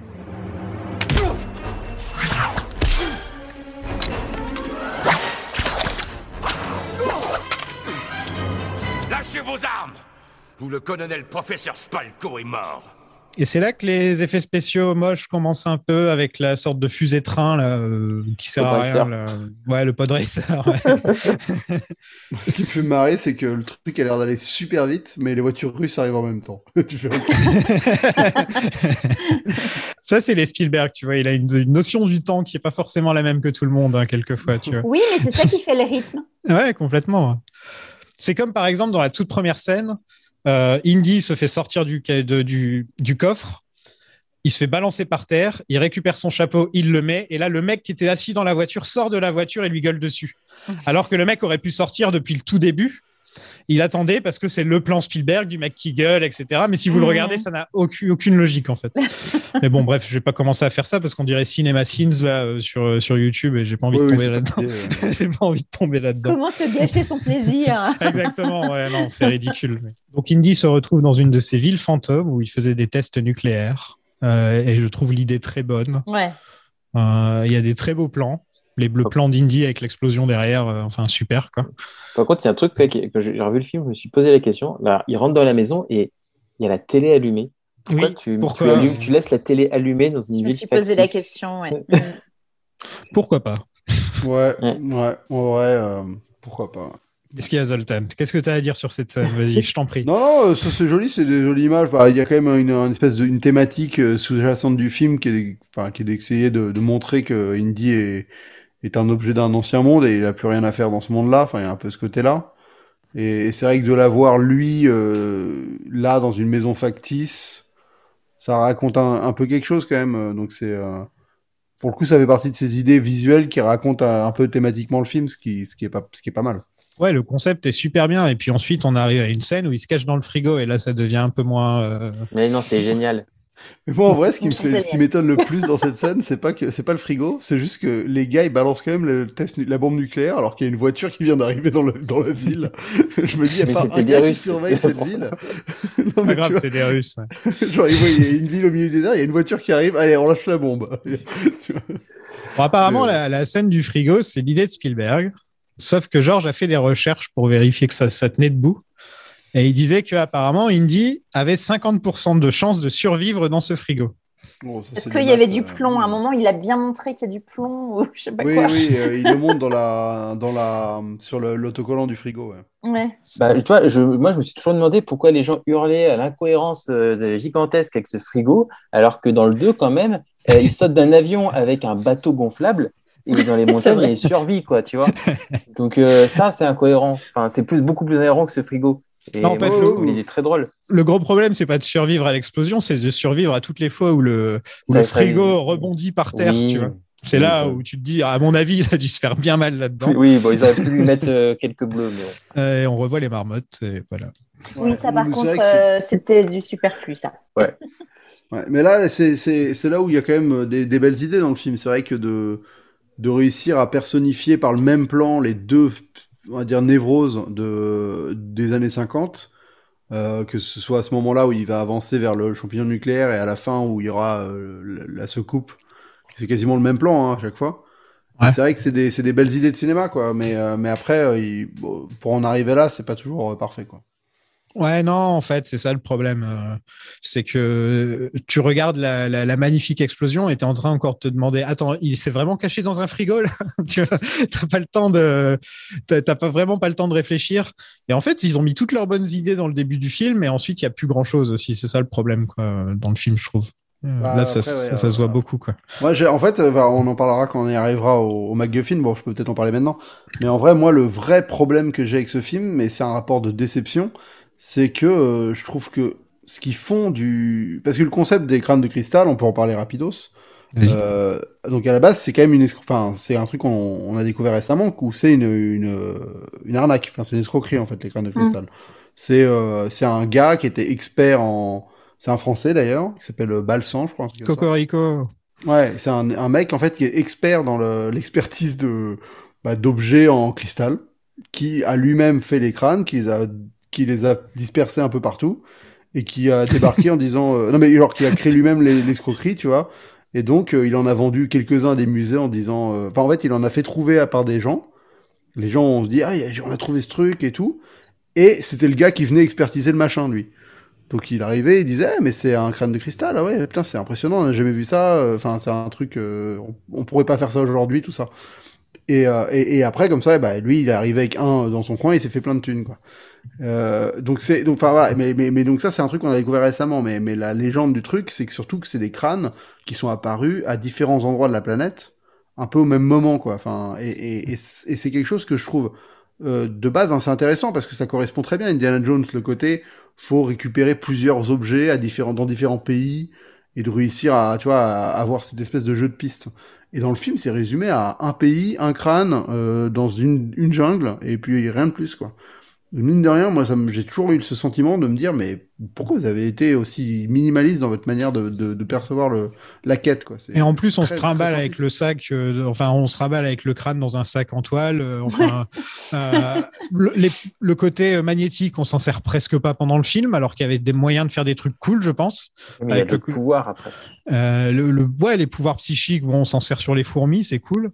Mais sinon, euh, en plus, c'est le MacGuffin qu'on obtient des, enfin, plus ou moins euh, à la moitié du film. Donc, au final, qu'est-ce qui te reste euh, Enfin, tu vois. euh, C'est vrai qu'il arrive un peu vite. La, fin, la découverte de McGuffin elle est très très rapide.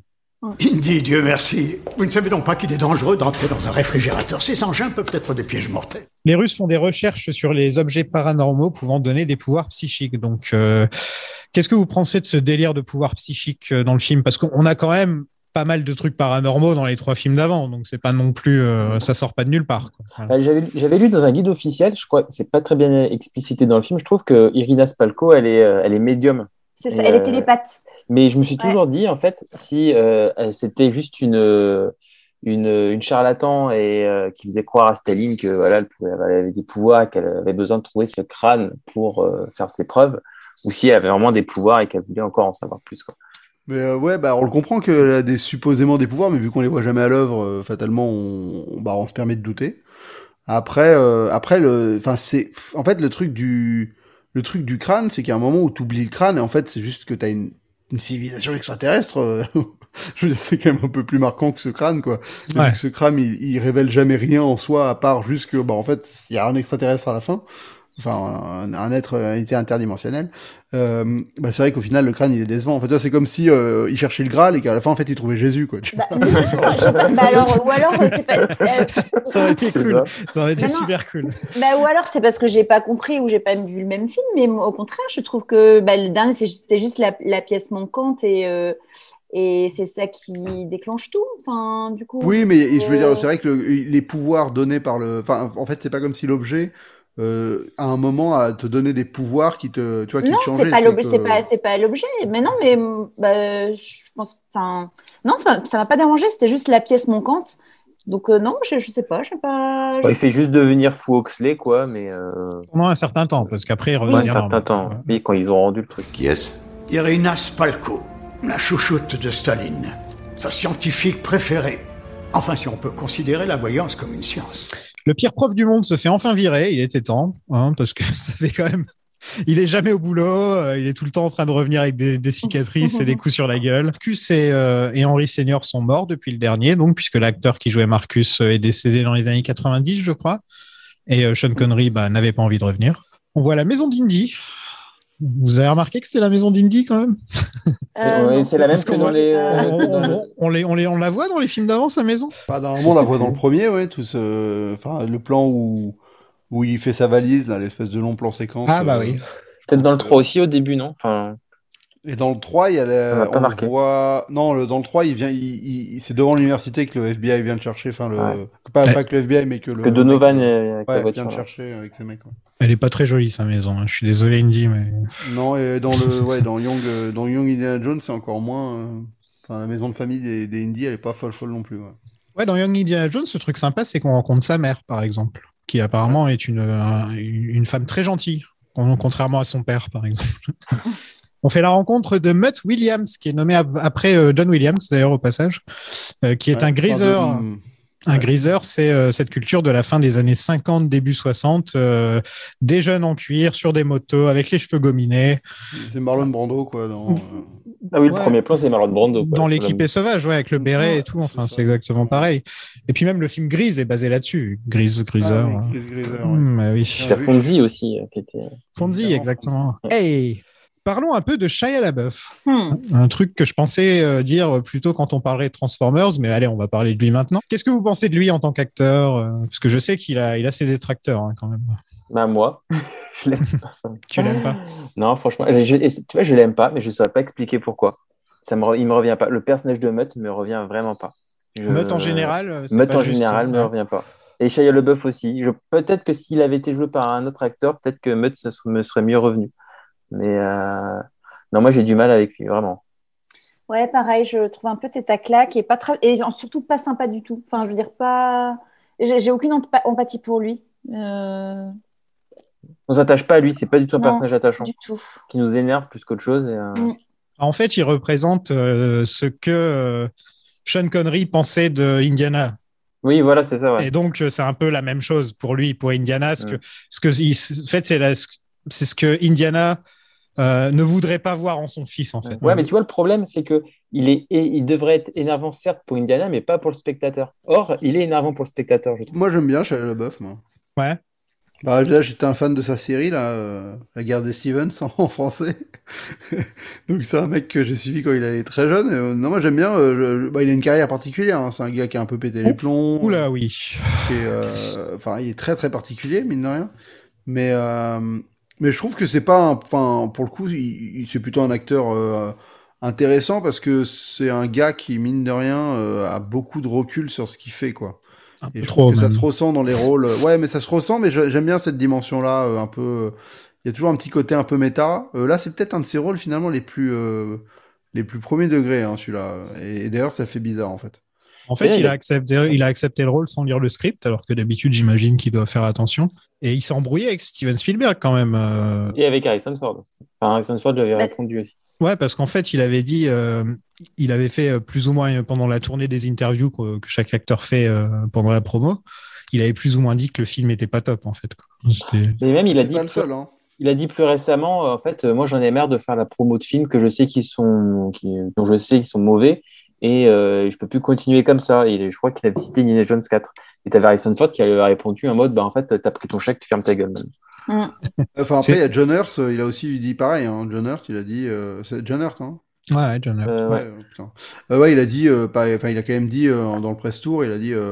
Ouais, enfin, franchement, avec les acteurs qui étaient réunis, on aurait quand même pu faire un truc bien. Bah, John Hurt, il aurait pas dû être dans ce film, en fait, parce, parce que Ox, on en parlera après, mais Oxley, je trouve qu'on aurait clairement pu supprimer le personnage euh, du film, Ouais, ça il aurait été la même. rien. ouais. Bah, c'est en vrai, c'est le plus gros problème du film, c'est lui, hein, parce Ouais, que même, dans le scénario et tout, il, il fait que Indy, c'est un, c'est un mec qui, qui, qui a aucune initiative en fait, enfin, qui fait que suivre. C'est, c'est très très dérangeant. C'est juste le prétexte pour, euh, pour faire venir Indy euh, pour le suivre, en fait. Ah non, tu Ouais, faisais juste Marion, Marion, ça ça suffisait, suffisait. ouais. Ouais. Oui, mais il n'y aurait pas eu la révélation de Ah, mais c'est Marion. Enfin, je sais pas. Ouais, Bon, ils disent déjà Ouais, que c'est Marie au début. ouais, ouais. ouais. Hé, grand-père Professeur, bonjour Hé, vous êtes le professeur Jones? Vous arrivez au bout du quai, mon garçon. Donc Harold Oxley et la mère de Mutt euh, ont disparu et Mutt veut, le veut les retrouver. Euh, il a emmené un crâne de cristal magique à Atakor, qui est Eldorado. Donc on nous vend Eldorado, on a l'impression. Enfin, j'étais un peu déçu quand j'ai vu le Eldorado au final, à quoi ça ressemblait. euh, C'était juste un temple maya, quoi. Enfin, il n'y a, pas- il y a pas de truc spécial euh, derrière Eldorado. C'est, ouais, clair. Et Eldorado, euh, bah, pour le coup, ça, euh, Uncharted se chargera de, de, de pallier à ça, parce que. Une scène que j'aime bien, je vais le dire. Hein, je ne sais pas si je vais le dire beaucoup de fois pendant ce- cet épisode. Euh, c'est toute la scène dans le bar, euh, le, côté diner années 50, enfin euh, avec euh, avec la bagarre et puis même la la relation entre Indy et Mutt où euh, Mutt attrape une bière, Indy la remet. Enfin, c'est très Spielbergien comme façon de filmer en fait. Et, euh, et il met une droite à un gars et c'est sa copine qui lui dit ah t'as frappé mon copain et là elle, elle lui en colle une. Ça cette scène j'ai vachement bien aimé et même la course poursuite qui a suivi je l'aime beaucoup aussi. Elle est géniale cette courte poursuite en, Ouais. en- je la trouve vraiment bien. Elle est très bien, ouais. Euh, Quand t'as les deux gangs là qui se font face. ouais. Ah, c'est trop bon. Non, non, c'est marrant. Elle est très, elle est très Il marrante. y a même le fils de. Tom Hanks qui, qui apparaît euh, dans ce. Lequel? Euh, c'est quand à la fin, euh, Que- non, mais il renverse Colin- tout dans la bibliothèque, il renverse tout. Colin ou le rappeur Non, ça, je, je sais pas. Je sais pas lequel des deux. Ah, qui a mal tourné. Non, mais en fait, c'est un moment, il tourne, il y a la, il y a la moto là, qui, qui fait son, qui, qui glisse sur, dans toute la bibliothèque, puis il y a un Ah mec oui. qui reste sur sa chaise et qui lui pose une question là, et Ah, c'est lui, lui, le, ok. c'est le fils, ah, enfin, c'est un des fils de Tom Hanks. Même cette scène est marrante, tu vois. Enfin, je trouve euh, dans tout dans tout ça, je me dis ah, je me rappelle que la première fois que je l'ai vu, j'étais plutôt chaud jusque là quoi. C'était encore assez sympa quoi. Et comme tu le disais, j'adore que le KGB euh, puisse avoir des agents partout aux États-Unis à tous les moments. ça, me fait trop marrer quoi. Tu vois, des manifs, euh, il y, a, des tarabots euh, plutôt morts que rouges, euh, des trucs comme ça. Mais je crois que les adolescents ne faisaient pas de manif à cette époque-là, par contre. Ils étaient interdits. C'est dans les années 60 que ça s'est un peu. euh, c'est avec le mouvement euh, des civil rights, euh, plus 65, 66, que là, ça a commencé. Que les, bah, les, mai 68 en France, par exemple. Mais avant ça, les étudiants, ils faisaient pas de, de manif. Désolé de casser le mood. C'est une mythique cité perdue d'Amazonie. Les conquistadors l'appelaient Eldorado. La tribu des Ougas, selon le mythe, aurait été choisie par les dieux il y a 7000 ans pour bâtir une ville géante et entièrement en or massif. Il y avait des aqueducs, des, routes pavées, une technologie qu'on ne reverra pas avant 5000 ans. Indy et Mutt vont au Pérou. On voyage enfin. Indy parle de Poncho Villa, donc, euh, parce qu'il a rencontré dans un épisode euh, du jeune Indiana Jones. Et euh, ramène sa bacane partout. Ça me fait rire, ça. Je, Ouais, dans je le déteste, je le Ah, ça, pas, ça, Mutt. ça, moi. ça, ça, ça me frustre, euh, mais d'une force. On l'utilise pas, c'est vrai. Ah, c'est tellement frustrant. Tu tu peux pas me faire un plan où tu mets, t'insistes sur la, la moto dans l'avion et, et après t'as des poursuites dans la jungle et t'as pas le mec qui a sa moto. Quoi. Enfin, je sais pas, je trouve ça. Bah, je m'étais jamais fait cette réflexion, mais tu as totalement raison. C'est vrai Ah, c'est horrible. Il la planque il- derrière le cimetière et après elle Ouais, disparaît on la voit plus, ouais, Oh, c'est vrai. C'est tellement un truc qui va. T'as Ça, envie de dire, ça aurait été une bonne blague que sa moto soit partout avec lui, partout où il va, même s'il l'utilise pas, tu vois, avec vraiment, il, est tou- il est toujours avec sa bécane partout où il va. Ça aurait été très drôle. Ah, mais même, ouais, même dans la jungle, t'as envie de. Enfin, ça appelait tellement à une course-poursuite en moto, quoi, que. Ah, à mon avis, tu vas pas très loin dans la jungle en moto, hein, je pense. Ah, toi, enfin, toi en qui t'y connais mieux que moi, euh, tu dois pas pas supposé être très loin en bagnole non plus. Hein. T'as t'as vu, t'as vu ce dont ils ont besoin pour avancer, là, espèce de grosse véhicule, là. Oui, et ça, c'est arbres. une excuse totale pour avoir une course-poursuite, quoi. Ils ont juste mis ce véhicule juste pour dire, et maintenant, vous Ouais, pouvez faire une course-poursuite la course-poursuite, elle continue après que le véhicule soit arrêté, de toute façon. Non, mais ça le véhicule, il se fait, le véhicule, il se fait détruire, euh, je crois, au bout de 3 secondes. Et euh, et il n'est pas du tout exploité. Moi, je voulais voir un russe se faire charcuter par les hélices. là. C'était- C'est pour ça que je voulais. Et il n'y a pas ça. de violence dans ce film. Il n'y a aucune violence dans ce film. Donc, euh, Non, c'est un non, truc, ouais, un truc qu'il n'y a pas comparé aux autres aussi. C'est que, par exemple, toutes les scènes où les méchants tuent des gens, etc., c'est hors champ. Presque tout le temps. Bah, euh, tu sais, dans le, le, le 2, euh, il, il a- il- enfin, c'était, euh, il y a eu une interdiction euh, pour, pour le jeune public, en fait. Donc, je pense qu'il y a aussi ce côté, on fait quelque chose de familial, accessible à tout le monde, et, et où justement, il n'y aura pas de souci de, de- d'un- de- de- d'interdiction de, vision avant un certain âge. Oui, mais, oui, mais, alors, Indiana Jones tue 9 personnes dans le premier film, 21 personnes dans le deuxième, Ouais. 21 dans le deuxième. hein. Ce qui fait Quand tomber même. le pont avec tous les gars et tout. Ah bah oui. Euh, Ah bah oui, oui, oui, très critiqué. 13 dans le troisième ouais. et une seule personne dans le quatrième. C'est le gars dont il souffle, euh, la, il souffle la sarbacane là dans la gorge. Ah oui. D'accord. oui. Encore, ça se trouve, euh, c'est paralysie, on sait pas, quoi. Voilà. Et c'est donc pour vous dire la différence entre les films quand même. C'est que Indiana Jones tue beaucoup de gens dans les films normalement, et là ouais, pas mais- du tout. Donc il y a quand même une grosse différence, même dans la manière où la- l'action est l'action Ouais, est mais filmée quoi. Ça montre encore une histoire de décalage d'époque, hein. c'est que Oui. c'est vraiment un produit de l'avant-guerre, quoi.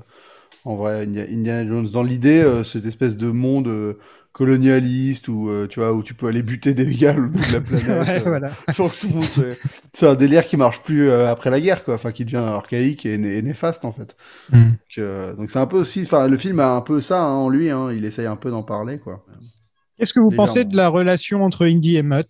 Euh, Est-ce que vous l'aimez bien ou vous auriez préféré une autre approche avec son fils? En fait, c'est que dès qu'on le voit, on sait que c'est son fils, en fait. Tu vois, il y a... quand il y a la révélation, tu fais oui, bah merci, j'étais au courant depuis une demi-heure, quoi. Et moi, en vrai, j'oublie à chaque fois que je vois ce film, j'oublie que c'est son fils, en fait. Enfin, tu sais, Ah parce ouais que je trouve que, bah, avant de le voir, ça me paraissait évident, mais une fois que je l'ai vu, c'est tellement anodin, enfin, tellement ba balèque, en fait, euh, que ce soit son fils ou pas, que à chaque fois, je me dis, mais attends, c'est vraiment son fils ou pas? Je me souviens plus. Et donc, euh, et vu que le film ne monte pas dès le début, et que ça apparaît dans les sables mouvants, là, et je fais, ah, mais oui, c'est vrai que c'est son fils, vraiment, ah oui, c'est pas genre un fils de substitution euh, symbolique ou quoi. Et ouais, je trouve ça un peu naze au final. Bah, c'est surtout que c'est la... ce qui est plus intéressant, je trouve, c'est la relation entre Marion et Indy, en fait. C'est beaucoup plus riche, elle est beaucoup plus riche que celle avec son fils. Donc, euh, Ah, je donc, trouve qu'ils ouais, font je- pas grand chose avec. hein. La Alors, pauvre Marion, elle la voit au début. Enfin, quand on l'a, ça- elle a sa première scène qui est cool parce que voilà, c'est Marion, elle redit Indiana Jones et puis elle est cool, quoi, c'est Marion. Ouais. Et ensuite, elle conduit pendant tout le reste du film et à la fin, elle se marie. Voilà. Ouais, c'est clair.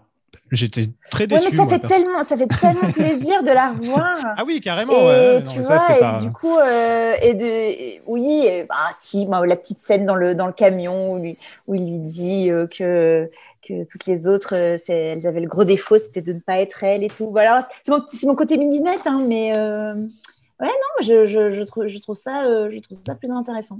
Oui, il y, a- il y a une vraie alchimie entre les acteurs déjà. Je pense que ça joue. hein. Euh, On sent vraiment que que Karen Allen et, et Harrison Ford, quand ils jouent l'un avec l'autre, ils ont toujours le petit sourire. Enfin, Bah il y a oui. toujours un petit truc, quoi. Alors que Mutt, il doit sourire une fois dans le film peut-être. Enfin, il est pas vraiment. euh, C'est vrai qu'il a pas, euh, il a pas ce côté euh, agréable, quoi. Mais c'est marrant, on a l'impression que en le voyant jouer, qu'on sait qu'il va dire à la fin, non mais de toute façon c'était de la merde. Enfin, tu sais, il y, a- il y a un côté comme ça. Vous voulez devenir un bon archéologue, il faut que vous sortiez de la bibliothèque. Donc là, il fouille des momies pendant un quart d'heure, facile. Hein Euh, Euh, non, d'abord, il va dans une prison, regarde. oui, Ouais, mais il se passe rien. C'est de l'exposition. Il se passe rien pendant Mais en tout vrai, ce c'est chiant tout le long. hein. Mais toi, par exemple, c'est débile, mais euh, dans la version de Darabon, il y avait un truc qui était cool, c'est que euh, il comprenait que en fait, les, les signes, les signes Inca, euh, enfin les signes Maya, les espèces de gros symboles dans le désert, là, c'était un, un, un, rébut, quoi. Et il y avait une séquence où il prenait un avion pour aller les observer et où il trouvait euh, le truc et il se faisait attaquer par des Russes en avion, quoi. Et donc ça donnait une, une séquence de, de bataille aé- aérienne. Ce qui avait l'air cool, mais au moins il y avait un côté où là les, là, les trucs qui sont quand même des indices, enfin tu vois, ça faisait partie du, des, des, comme le X à Venise, enfin c'est les gros trucs d'indices. Là c'est dans un bouquin, quoi. C'est un bouquin à la maison, il les regarde, il fait, ah bah ça, euh, c'est nul. Enfin, à un moment, juste donnez-nous un peu de, de- de- de- d'exploration, de, de trucs euh, connus qui, qui sont euh, grandioses. Enfin, et il y a rien, quoi. On est dans une cellule et il regarde, il regarde partout. Regarde un Et à ce, crâne. ouais. à ce moment-là, on est censé avoir aussi de l'empathie pour Oxley qui est devenu fou, et mais en fait, on ne l'a jamais vu, on ne peut avoir aucune empathie pour lui. Et euh, et il y a ce plan aussi, je trouve très gênant de Shia LaBeouf qui pleure devant le mur en disant Oh pauvre Oxley et tout, mais ah, c'est ridicule. C'est vrai qu'on s'en fout d'Oxley. hein. Bah Ah fout mais totalement. totalement, J'avais totalement. complètement oublié Le son qui est existence. total, quoi. Les Russes les retrouvent et ils sont emmenés dans la forêt amazonienne. Et on peut parler des ninjas. euh, Ah oui, des les nin- ninjas, des ninjas, ouais, euh, ouais. des ninjas gardiens de gardiens de cimetière là. Oui, les, Ça aurait les- pu s'appeler contre les ninjas. Ah ouais, Les- les- ninjas, les ninjas gardiens de cimetière et aussi les Mayas à la fin qui sortent de nulle part et qui vivent dans le temple depuis toujours en attendant qu'il y ait quelqu'un euh, Ah qui ouais. vienne. Ils ont des ils ont des rations de survie dans leur dans leur trou là pour. euh, Je sais pas pour comment ils pouvoir font. être là au moment où tu débarques. Vraiment, ils sont cachés derrière le mur. Non, franchement, c'est grotesque, les, les vieux ninjas qui font du kung fu, là. Non, ça a aucun sens. C'est vraiment. euh, En plus d'être moche comme séquence, c'est éclairé de manière dégueulasse. Mais Là, je comprends pas comment un film de Spielberg peut être aussi mal éclairé. C'est quand même pas Bah, possible. C'est son réal habituel, en plus, hein, depuis... Bah Bah, oui, il lui, et il lui avait demandé vraiment de recréer euh, les- l'image des premiers, en fait. Ouais, c'est filmé euh, comme il- un soap opéra, quoi. Euh, Mais ouais, lui, il a dit, en plus, il a dit, euh, je vais faire, enfin, je, je vais tra- je vais travailler une lumière pour euh, faire comme, comme les anciens. Ouais. mhm. Mais le truc, c'est qu'il a finalement, il a, il a filmé tout en contre-jour avec des grosses euh, lumières chaudes. C'est l'inverse de ce que Indiana Jones. D'habitude, Indiana Jones, c'est pas une image très, très euh, contrastée. C'est un truc assez plat finalement, tu vois. euh, c'est une image assez naturaliste, euh, mine de rien. Et là, il te fait une image, euh, ouais, en effet, soap opéra, euh, super avec des grosses sources qui débarquent. Le soleil, il est partout. T'as l'impression qu'ils sont toujours au soleil couchant quasiment. Quand ils ont une torche, ça éclaire tout le truc. Bon, je sais que ça c'est souvent dans les films, mais à ce, point-là, c'est quand même euh, là, c'est abusé quoi. Il y a, à peine les effets d'ombre, euh, comme quoi c'est une flamme quoi. T'as vraiment l'impression que c'est juste un spot derrière euh, derrière Indiana Jones. C'est vraiment très très laid. Et en vrai, attends, juste pour dire, c'est quand même le, juste avant, son collègue qui l'a trahi là, je sais pas comment il s'appelle. Mac. euh, Euh. Je sais toujours pas s'il est gentil ou méchant à la fin du film, j'ai pas trop compris. Euh, euh, j'ai envie de lui dire, mais gars, euh, t'as déjà vu la, la tombe du gars déjà avant là? Parce que si tu cherches un trésor, il y a de quoi faire. Tu vois, tu, je veux dire, tu tombes, il y a une espèce de tombe que, qui est accessible très facilement où tu as des pièces d'or dans tous les sens, des artefacts, des machins. Vas-y, enfin, prends ça déjà avant de, de- de faire chier le monde à vouloir trouver Eldorado là. Ouais, mais Eldorado, c'est mieux quand même. Bah, déjà, ça c'est pas mal, hein. Au moins, il aurait, il aurait mieux fini, quoi, en tout cas. Vous êtes prof? À mi-temps Donc Irina interroge Indy. On apprend que le squelette des aliens est en cristal. Ça doit être super dur à vivre, franchement. Il n'y a pas une maladie comme ça en plus, les autres cristals ou un truc comme ça? Les autres verts. La maladie des autres vert. verts, voilà. Ah, ça. Cristal, c'est déjà un peu plus. euh, ouais. Ouais. Donc Oxley, qui est incarné par John Hurt. Moi, John Hurt, c'est un mec que j'aime vraiment beaucoup, mais là, dans ce film, euh, enfin, c'est pas de sa faute, hein, il fait le boulot. Ouais, Mais, euh, mais Oxley, euh, on s'en fout. Quoi. Hein. Ah, on s'en fout complètement. aurais tout, tout, tout ce que, les informations qu'apporte Oxley, tu aurais pu les donner à Marion. Comme ça, Marion, elle avait un rôle encore plus important. Et C'est vrai. en fait, on multiplie tellement les personnages secondaires avec Mike, avec Oxley, avec Mutt, avec euh, le doyen. Enfin bref, il y a beaucoup, beaucoup de personnages dans ce film. Et le méchant est bien plus présent que dans les autres aussi, euh, Ouais. je trouve. Ouais. et donc Le- Oxley, le- on aurait pu le supprimer. Puis c'est saoulant la manière dont il parle et tout. Enfin bref, c'est. Le doyen, c'est quand même vraiment un rôle de merde aussi. hein. Putain, on en a pas parlé. mais- Ouais, il remplace Marcus, quoi. Ouais.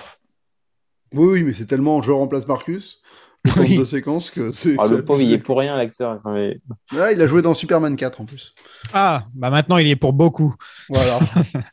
Donc là, c'est l'inverse au niveau de, au au niveau des films, c'est l'inverse du premier film puisqu'il est forcé à regarder l'objet directement plutôt que de fermer ses yeux et de ne pas le regarder. Donc voilà, c'est un, c'est un écho, c'est les petites graines qui sont plantées, euh, Zoltan. ah, c'est ouais, ouais, c'est Lucas quoi. Et Marion est là, donc elle n'a pas changé. Vous êtes content de retrouver Marion? Oui, Moi aussi. oui, vraiment, Ouais. vraiment, c'est la, meilleure. Ouais, c'est, c'est, donc ta préférée des indie girls, comment on va Ah les oui. appeler. Euh, Oui, oui, évidemment, elle est super badass. euh, elle est, elle est péchue. Elle est pas. euh, euh, c'est pas une beauté. euh, Enfin, si, elle est, elle est, elle est jolie, mais enfin voilà, c'est c'est pas. euh, Elle a un beau sourire. Ouais, je sais pas, elle est hyper pétillante. euh, Non, Ouais, elle est. Elle est attachante dès, le- dès que tu la revois. Mais oui, euh, mais oui. Moi, ça m'a fait beaucoup. Leur engueulade du début, ça me fait beaucoup penser à Anelaya dans l'Empire contre-attaque au début. Ouais. Euh, De toute façon, Indy avec toutes ses copines, c'est toujours euh, relation conflictuelle. hein, c'est pas. euh. Et toi, c'est quoi C'est qui t'as préféré C'est Marion, euh, Seb? Ouais, non, mais Marion de loin. Ouais. Nous, on en parlera un peu plus tard. Zoltan.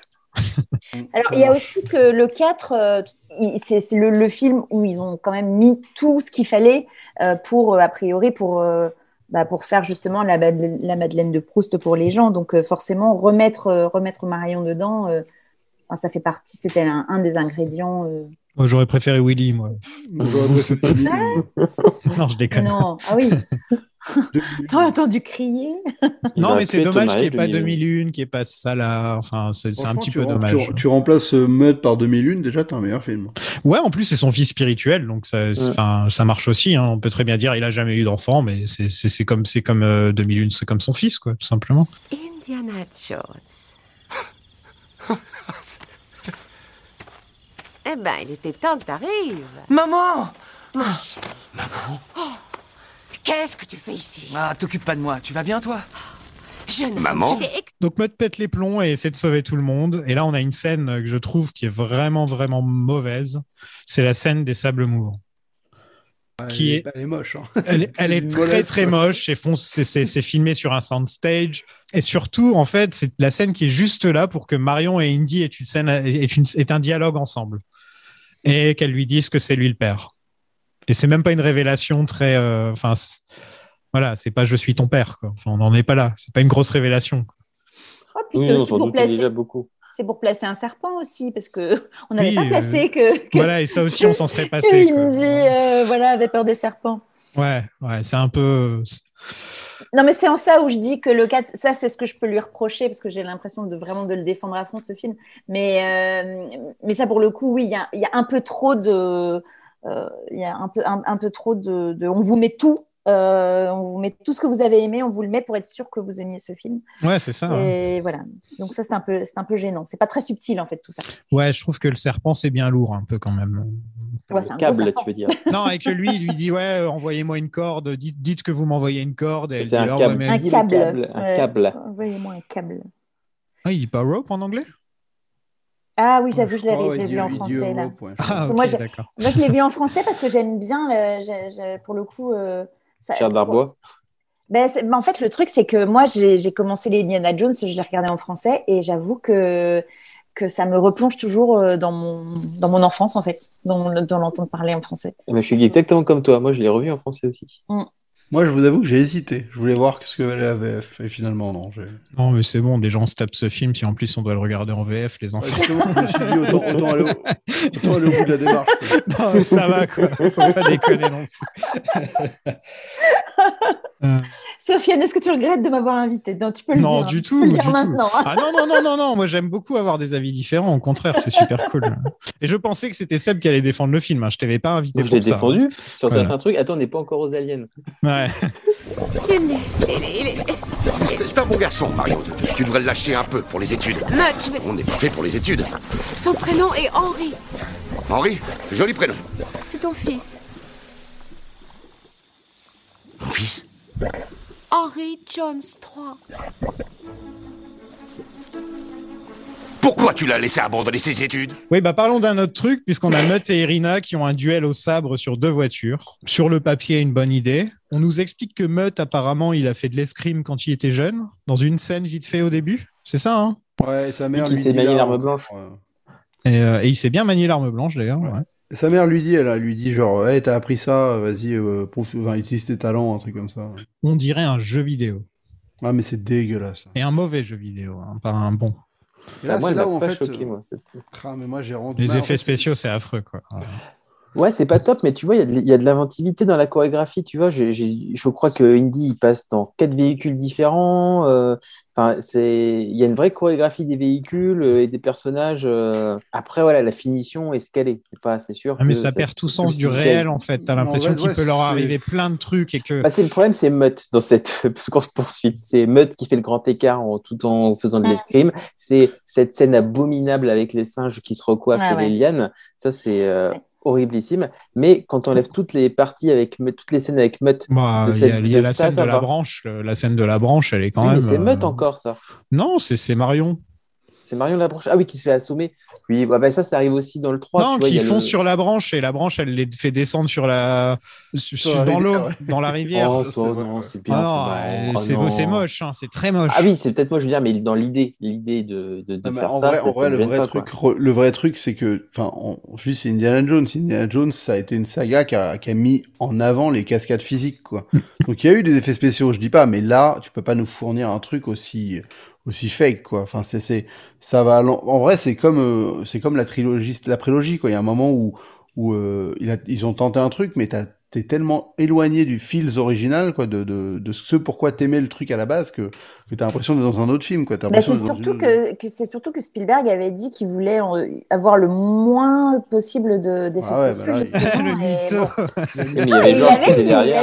il avait- euh, Une fois qu'il a vu mais, ce qu'il euh, allait gagner sur le budget, tu vois, par rapport aux effets spéciaux et construire en vrai, qu'il a fait ah, pas de problème. hein. Non, mais moi j'ai l'impression d'être dans Triple X quoi. Enfin tu vois, je- Ah. je veux dire, c'est c'est vraiment euh, c'est le pire. Enfin là, en, en effet, je suis d'accord avec toi. Ça reste un film de Spielberg, ça reste bien filmé, ça reste inventif, euh, bien rythmé. Tu vois ça, la séquence elle est pas genre déshonorante. euh, je veux dire euh, dans la conception. Mais, mais le rendu, il est tellement loin de ce que Indiana Jones Mm. nous, nous procure d'habitude. Alors oui, l'époque a changé, mais justement, Indiana Jones, c'est ça qui est intéressant, c'est que c'était un film qui te prenait des, des, des idées, du, enfin, qui, qui rendait hommage à- au, film des années 30 ou ce genre de truc, 50, avec, ouais, euh, bah, avec euh, le, le top des cascades actuelles, quoi. Et là, bah, tu sais pas trop c'est quoi la démarche, en fait. Ils n'avaient pas été trop- pris de court pour le sortir à temps pour Cannes? Bah, je sais pas, mais c'est sûr qu'il y a. Moi, j'ai pas, j'ai pas réussi à trouver d'infos particulièrement là-dessus. J'ai regardé euh, un bonus euh, sur les effets spéciaux. Ils étaient, enfin, ils- pour le coup, ils y sont allés full digital parce que, euh, en fait, euh, ils avaient l'infrastructure pour quoi. Parce que Lucas, Lucas, Ah ouais, voilà. ils avaient fait la trilogie, av- la prélogie avant, et que bah, c'était, en fait, dans, dans le, dans la conception du cinéma de Lucasfilm de l'époque, c'était inenvisageable de pas y aller euh, full digit parce que bah toute l'infrastructure a été là quoi. Tu vois, c'est un peu comme en vrai, c'est un peu comme euh, comme le Peter Jackson avec le Hobbit où Mm. il a une infrastructure qui s'est développée grâce à Océan Anneaux qui est devenu euh, ultra important euh, et qui par la suite, bah, quand il fait le Hobbit, il, bah, il l'apprend euh, de manière encore plus impressionnante qu'avant parce que bah, c'est devenu quelque chose qui, qui fait partie de son, de son infrastructure. Quoi. Donc c'est un peu ça le problème, c'est qu'en fait ils, ils ont fait Indiana Jones avec les, la méthodologie de Star Wars de, de la prélogie. Quoi. Oh là là. On a beaucoup parlé de Star Wars aujourd'hui. hein. Je vais pas dormir ce Lucas, soir. hein. Je vais pas dormir ce soir. Ouais, mais t'as quand Bah, même. c'est ouais. Compliqué euh, Non, de pas je parler de Star Wars ouais. avec Pour Indiana Jones. Jones, c'est difficile. ouais. Reprends ta garde à droite À droite C'est pas une d'armes, maman Les singes. Oh là là là. là. Pourquoi? Pourquoi Euh, J'allais Parce dire que- pourquoi tu veux qu'on en parle? Non, mais parce que vous avez regardé quand même qu'à un moment, il est en train de sauter de liane en liane et il voit la, il voit la voiture passer devant et il continue de liane en liane. Là, la course-poursuite continue avec bagarre, etc. Et là, il arrive enfin et tu te dis, mais comment c'est possible? Il a- poil au bon moment, quoi. Il n'y a aucune logique. Et même, c'est, enfin, en plus, les singes viennent l'aider à se battre et tout. Enfin, Euh, C'est ce Mais que je te dis. Enfin, en, en vrai, c'est, c'est, c'est- à la base, ça vient du script de Darabon, ça, et ça devait être Oxley qui devait faire ça. C'est ça. C'était un hommage à Tarzan, quoi. Mais le truc, c'est que de un, avec Oxley euh, en guenille euh, et, et, fi- et- et fait de manière naturelle, tu pouvais déjà voir la référence et y croire. ah, ça Et pourrait là, être drôle, ouais, un mec fou dans fait- la jungle euh, qui Voilà, saute de liane en liane, ça pourrait être marrant. ouais. Mais là, Mutt, euh, habillé en cuir, euh, avec son modesto, euh, en image de synthèse avec des singes autour, tu fais, non mais, genre, enfin, pourquoi, quoi? Enfin, Non, mais surtout, pourquoi un singe avec la même coupe de cheveux? C'est ça le pire. J'ai pas vu ça. Ah si, il a le même- la même coupe de cheveux. Il a les cheveux plaqués à l'arrière comme ça. Ouais, ouais, et puis il se recoiffe le singe. Ah, J'avais même pas vu. Ah, si, si, si, ça, Ok, je change d'avis. Cette scène, elle est géniale. J'ai changé robot d'avis. de Rocky, quoi. J'ai changé d'avis. Eh, tu parles bien du robot de Rocky. Et maintenant, les fourmis. Voilà. Euh, on parle des singes. Maintenant, il faut parler des fourmis, hein, forcément. Euh, Alors, avant, de dire, parler. euh, Vas-y, vas-y. Non, mais Ah. enfin, je tenais à dire qu'on a raté la, la séquence euh, référence aux autres films où il, où, où il supposait arriver dans un endroit un peu glauque avec des, des bestioles, et là, c'est des scorpions, et il y a deux scorpions. là où vrai. avant, c'était euh, c'était un, un- tu vois, une mare d'insectes ou, ou une mare de rats, là, t'as deux scorpions qui montent sur mute, et voilà, c'est tout. Alors, vous deux, j'ai une question pour vous. C'est quoi votre scène avec un animal dangereux dans les quatre films Votre scène préférée? Euh, C'est-à-dire euh, les serpents, les insectes. euh, c'est quoi dans le 3 déjà? C'est les rats. Les, Les rats. rats. Et maintenant les fourmis. Ah, donc toi, tu mets la scène des fourmis en- dans, dans la même euh, truc que ces Bah, trucs-là, hein, c'est- d'accord. ouais, c'est les animaux, quoi. C'est c'est la scène Oui, mais animale qui c'est- ouvre des trucs, quoi, qui fait peur. Ouais, mais justement, c'est pas... Ouais, ok, quand... Ah, c'est pas parce qu'elle est nulle que forcément. Non, euh, c'est pas ça, c'est que les, deux- les autres, c'était toujours avec, euh, avec sa, Indiana, la, la, la fille avec lui, dans un, dans, euh, C'est vrai, ouais. tous- tous les deux dans un souterrain, enfin, tu vois, là, c'est genre, euh, c'est comme, c'est comme si tu comparais avec, euh, euh, les méchants allemands, quoi, les fourmis, en fait, c'est genre les méchants du, du moment. Ouais, non, mais c'est parce que voilà, c'est la scène avec plein de, plein de bestioles. euh, Ouais, bien sûr, bien Tout sûr. simplement. Euh, bah, moi, je dirais le 2. Ouais. Les insectes. Ouais, les insectes, ouais. Ah, c'est dégueulasse, ces insectes. Mais encore une fois, c'est peut-être parce que c'est celui que j'ai vu en premier, hein, donc euh, j'imagine. Il que t'a marqué, quoi. Ça doit jouer, ouais. ouais. Et toi, Seb? Bah, la plus marrante, c'est certainement c'est celle du 2 avec Uli et les insectes, forcément. Et celle qui me ferait le plus peur de vivre, c'est celle euh, avec les, les migales au début du temple dans le, les aventures de l'âge perdu, parce que j'ai une sainte horreur des araignées. Et euh, et il y avait une anecdote marrante là-dessus, c'est que quand Alfred Molina se retourne, enfin, où il y a tout son, toutes les araignées sur son dos, à la base, euh, bah, Spielberg avait bien demandé des vraies araignées, et, euh, et elles bougeaient pas.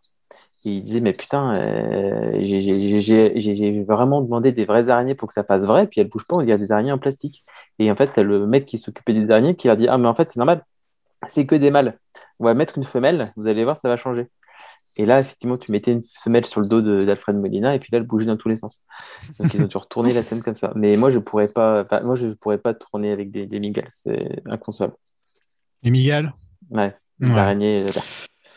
Et vu que c'est la seule scène plus ou moins gore du film, où on voit le mec se faire bouffer par les, les fourmis. Ouais, gore tranquille, hein, quand même. Ouais. Enfin, Gore- je veux dire, gore euh, tranquille, voilà. Ouais. Que- quelle est votre scène gore préférée de la saga? C'est-à-dire entre... Bonjour le chat. Oui, Entre- entre le visage qui fond, euh, le cœur Le qui bat, euh, le visage qui vieillit, et là le visage qui se fait bouffer par des fourmis géantes. Non, mais pareil, hein, c'est c'est vraiment le cœur arraché, quoi. Enfin, ça, c'est. Moi, le cœur arraché, ça ne me fait ni chaud ni froid. Mais vraiment, ça m'a, j'ai jamais compris ce- enfin, pourquoi ça faisait si peur que ça. Ça me fait vraiment rien. Par contre, moi, bah, mon traumatisme d'enfance, c'est quand même euh, le vieillissement accéléré.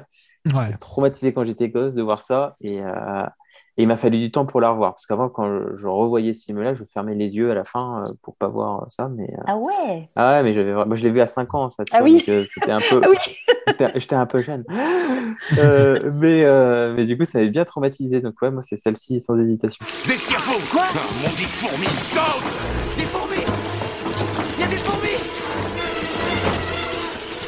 On va parler des chutes d'eau, euh, où il y a une question de suspension de d'incrédulité. J'arrive pas à le dire. D'incrédulité. D'incrédulité, merci. Euh, moi, cette séquence, elle me frustre. Euh, les- il se tape trois, euh, trois énormes chutes qui pourraient euh, chacun individuellement les tuer et sans problème. Enfin, je trouve ça un peu, là encore une fois, un peu gros, euh, un peu too much. C'est toujours moins gros que le pneumatique dans le Oui, ciel. mais dans le le, dans le pneumatique, c'est un sur trois films. Une Ouais. scène comme ça sur trois films, alors que là, pendant ce film-là, t'en as quand même pas mal, quoi. Oui. T'as Ah, les moi, le singes, vrai- t'as le frigo, t'as ça. Moi, le vrai, la vraie frustration que j'ai avec cette séquence, c'est que. Alors, c'est très bien de nous montrer euh, le décor, euh, enfin, les, les chutes d'Ign- d'Ignacio là en, en Argentine, mais à un moment où t'as un peu envie d'être avec les persos, quoi. Oui. T'es- t'as- ils filment ça, genre, t'as l'impression qu'ils filment des. Enfin, des, des trucs super loin à chaque fois, et vu qu'en plus il y a trois cascades, t'as Mm. envie de dire, mais mec, C'est euh, répétitif fais- à fais-en mort, au moins une avec, euh, avec eux dans le tas, quoi. Enfin, tu vois, où, t'es- où tu, tu vis viscéralement le fait de tomber d'une cascade. Et non, c'est c'est filmé vraiment en mode, euh, ouais, euh, enfin, un truc super lointain. Et ça me, moi, ça me frustre. Je me dis, mais t'as- t'avais pas envie de, de nous faire vivre ça, quoi, euh, Steven, à part de montrer que c'est une belle cascade. Je sais pas, Steven il est venu pour son chèque, j'ai l'impression, même s'il en a pas Il besoin. est hein, venu pour son pote, il est venu pour son Il est venu pote. pour son pote, ouais, c'est vrai. ouais. Rappelle-toi les 5% sur les jouets de Star Wars. euh, il lui doit, il lui doit une. euh, il, il. Encore de l'exposition. On s'en fout du MacGuffin, franchement. On s'en Ouais. fout. On Oui, veut de, oui, la- on veut oui, de oui, l'aventure. On s'en fout de savoir d'où il vient ce crâne. Pendant tout le film, où- normalement, il y a une scène d'exposition au début. Et ensuite, on a des indices, des machins, des bidules. Et à la fin, on trouve le truc. Là, c'est scène d'exposition, scène d'exposition. On trouve le truc, re-scène d'exposition. On record une scène d'exposition et on met le truc dans le truc. C'est. euh, enfin, en fait, je- t'as envie de voir les aliens, quoi. C'est ça. Oui, bah oui, aussi. Ouais. C'est ça, t'as envie de voir les aliens. T'attends qu'une chose, c'est de voir les aliens. Ouais, j'aurais préféré qu'il ait un sidekick alien qui s'appelle Goubou ou un truc comme ça. Et voilà. Mais d'ailleurs, euh, moi, ce qui me fait marrer, c'est que le crâne euh, trouvé euh, sur le sur le cadavre de Roswell, par contre, celui-là, on s'en bat les couilles. En plus, il fait pas la même taille. Ouais. Il est tout petit, celui de Roswell. Il est tout petit, celui de Roswell. Mais cette séquence. euh, Il n'y a pas une scène où ils disent oui, c'est pas exactement les mêmes, mais c'est un lointain si, cousin, un truc comme ça. Ouais, ils disent un Oh truc comme ça. ouais. à ce Ouais, moment-là, faites les deux mêmes, arrêtez. Hein. Putain, c'est quoi ce délire hein. Peut-être que Roswell, c'était un vrai extraterrestre, du coup. Oui, Roswell, en fait, c'était pas un être interdimensionnel. Ouais, voilà, voilà, c'est court. ça. ouais. Et bizarrement, ils se ressemblent. Mais bon, c'est pas. Oui. Voilà. quoi. Parce que, comme le dit Georges Lucas, les êtres interdimensionnels ont la gueule d'aliens.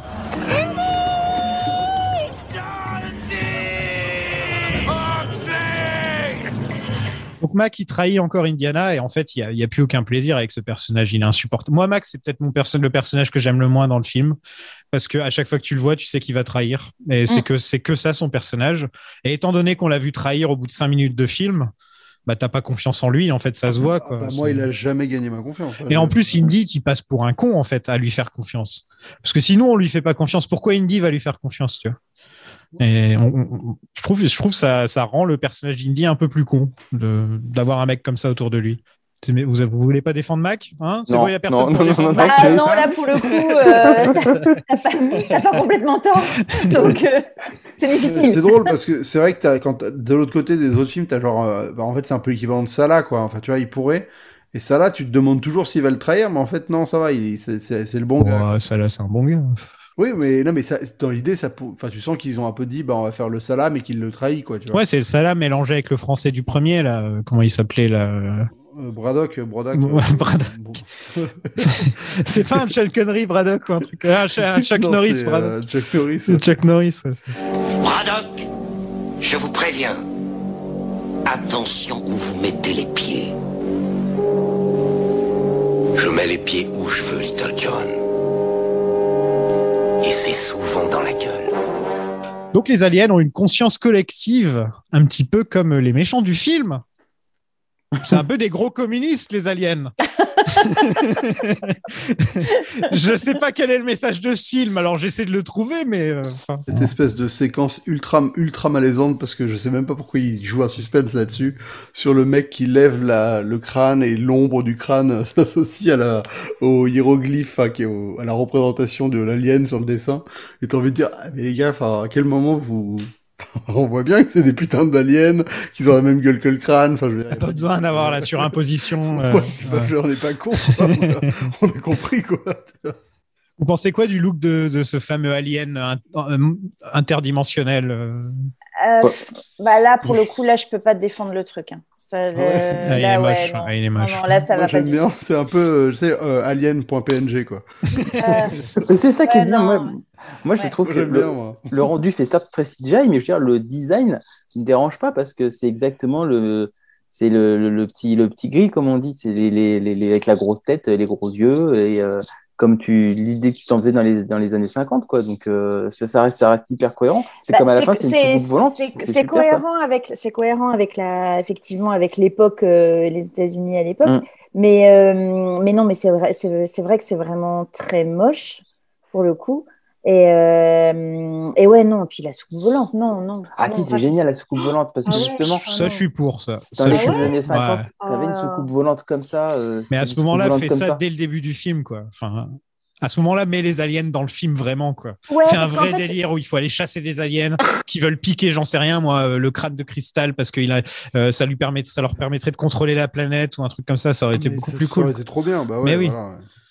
Là, en fait, c'est un peu pisse-froid, quoi. C'est un peu, on, on le fait, mais euh, on sent que ça va être un peu bizarre, donc on le fait que à la toute fin. euh, Ou tu sais, des aliens qui ont pris possession des Russes ou un truc dans le genre, tu vois. Ça aurait été plus Ah cool. ouais, body Hein. snatcher. Et J'ai- tu vois, j'avoue- encore, Ouais, voilà, ouais. Ouais. Mais j'avoue Encore- que moi, cette scène, cette scène de fin, euh, enfin, cette, euh, voilà, cette, toute cette scène-là, moi, ça, là, pour le coup, ça m'a sorti du, ça m'a sorti du film. Ouais, moi, ça- la seule phrase qui m'a fait un peu marrer, c'est Indiana Jones qui dit euh, Ah, mais en fait, ce sont des archéologues. Je fais, ah, Mais non, et encore une fois, Qu'il est con ce film. putain. encore une fois, c'est les méchants qui, qui courent à leur propre perte, comme dans tous les indies, à, à part le 2. Rina, elle arrive à voir ce qu'elle veut à la fin. Et, Ouais, c'est- réchauffé, un, en- quoi. et un en mer, quoi. Mais, mais comme dans le 1 et comme dans le 3, quoi. Ouais. Mais il n'y a, pas- il y a même pas, euh, bah, dans le 1 et dans le 3, quand les mecs voient l'objet ou voient le, le, faux, Ouais. le mauvais Graal ou un truc Ouais. comme ça, il y a quand même un truc mémorable qui se passe. Elle, elle disparaît en cendres. Enfin, il y a même Ouais. pas, euh, c'est juste, elle fait pouf et elle disparaît, quoi. Elle a les yeux en feu avant, quand même. Ouais, voilà. quoi. non, mais c'est soft, c'est clairement Ouais, soft. Elle ouais, aurait pu exploser, ça aurait pu être beaucoup plus crade. Ça aurait été Mais on ne sait pas finalement ce qu'elle devient. Bah, si, de la cendre. Elle meurt. hein. Enfin, non, Ah, elle va dans, sait elle pas. va dans les trucs interdimensionnels. Non, non, ça c'est Ah, les Russes. oui. Non, non, c'est les Russes. Non, parce que les Russes, les soldats russes, eux, ils volent sans, sans disparaître en. Ils volent vraiment euh, vers le truc. Mais elle, pour le coup, elle se désintègre vraiment. Bah ouais, mais moi j'ai envie que- de croire, j'ai envie de croire que justement il lui arrive, comme elle voit les choses euh, différemment que les autres, j'ai envie de croire qu'il lui arrive quelque chose. Elle va rejoindre Crâne Rouge sur Vormir. Et puis... Voilà, mauvais podcast. Oui. C'est quoi, des hommes de l'espace? Des êtres interdimensionnels, pour être précis. Indy et Marion se marient. Donc Salah et Demi-Lune euh, auraient pu venir quand même, hein, franchement. Et là, on a la scène du chapeau qui s'envole au pied de Matt et euh, Indy qui l'intercepte. Alors, ce que, oui, et de, parce que, parce que à la base, euh, il, enfin, il, il aurait pu être question, il aurait pu être question. Ah, désolé, mon chat miaule. il aurait pu être question qu'il y ait une suite et que ce soit euh, justement que le fils d'In- d'Indiana Jones reprenne le flambeau. Et donc, euh, voilà. Donc, euh, Indiana Jones reprend parce que non, ça n'arrivera pas. Et ils auraient appelé ça Mutt Jones? Voilà, ça va pas Henry du tout, Jones ça-. Vous, 2. sa- vous savez ce que ça veut dire, Mutt Euh, C'est un, chien bâtard. Donc il a un nom de chien comme Indiana. Voilà. Ah. Oui, et c'est un bâtard techniquement. Oui, techniquement, c'est ça. Donc voilà, fin de la saga Indiana Jones. Il n'y en aura plus jamais d'autres. Euh, Oh. Sauf dans deux ans. Pourquoi tu restes pas avec nous, Junior Et toi? Pourquoi t'es pas resté, papa? Quelque part là-haut, ton grand-père doit bien se marrer. Qu'est-ce que vous avez pensé de cet Indiana Jones et le royaume du crâne de cristal? On va commencer avec Béa. Ouais, bah écoute, euh, comme vous avez pu l'entendre, euh, je agréablement surprise et je, je pense en tout cas qu'il ne mérite pas euh, tout le euh, ça reste un Spielberg, euh, ça reste du divertissement. Euh, et du coup, je pense qu'il ne mérite pas euh, toutes les horreurs qu'on a pu dire sur lui et qu'on a pu dire encore aussi dans ce podcast. Mais hum, ça reste meilleur qu'un Benjamin Gates. Hein, je m'excuse, mais euh, voilà. C'est difficile. hein. Oui, j'avoue, j'ai pas été, j'ai pas été chercher loin. Mais euh, non, non, voilà, je, je pense que voilà, je, je suis en train de le réhabiliter euh, dans ma, voilà, dans mon, dans, parce que pour moi, il y avait que la trilogie, et ben voilà, je, je le réintègre Zoltan. avec ses défauts, avec ses défauts, bien sûr. Zoltan.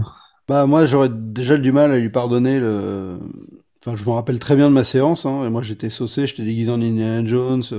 Enfin, c'était euh, c'était un. Ça faisait partie de ses grandes attentes quoi vraiment. Et la douche froide a été euh, ultra violente. Et, euh, j'ai ouais je fais pas partie de ceux qui considèrent qu'il a pas existé parce que.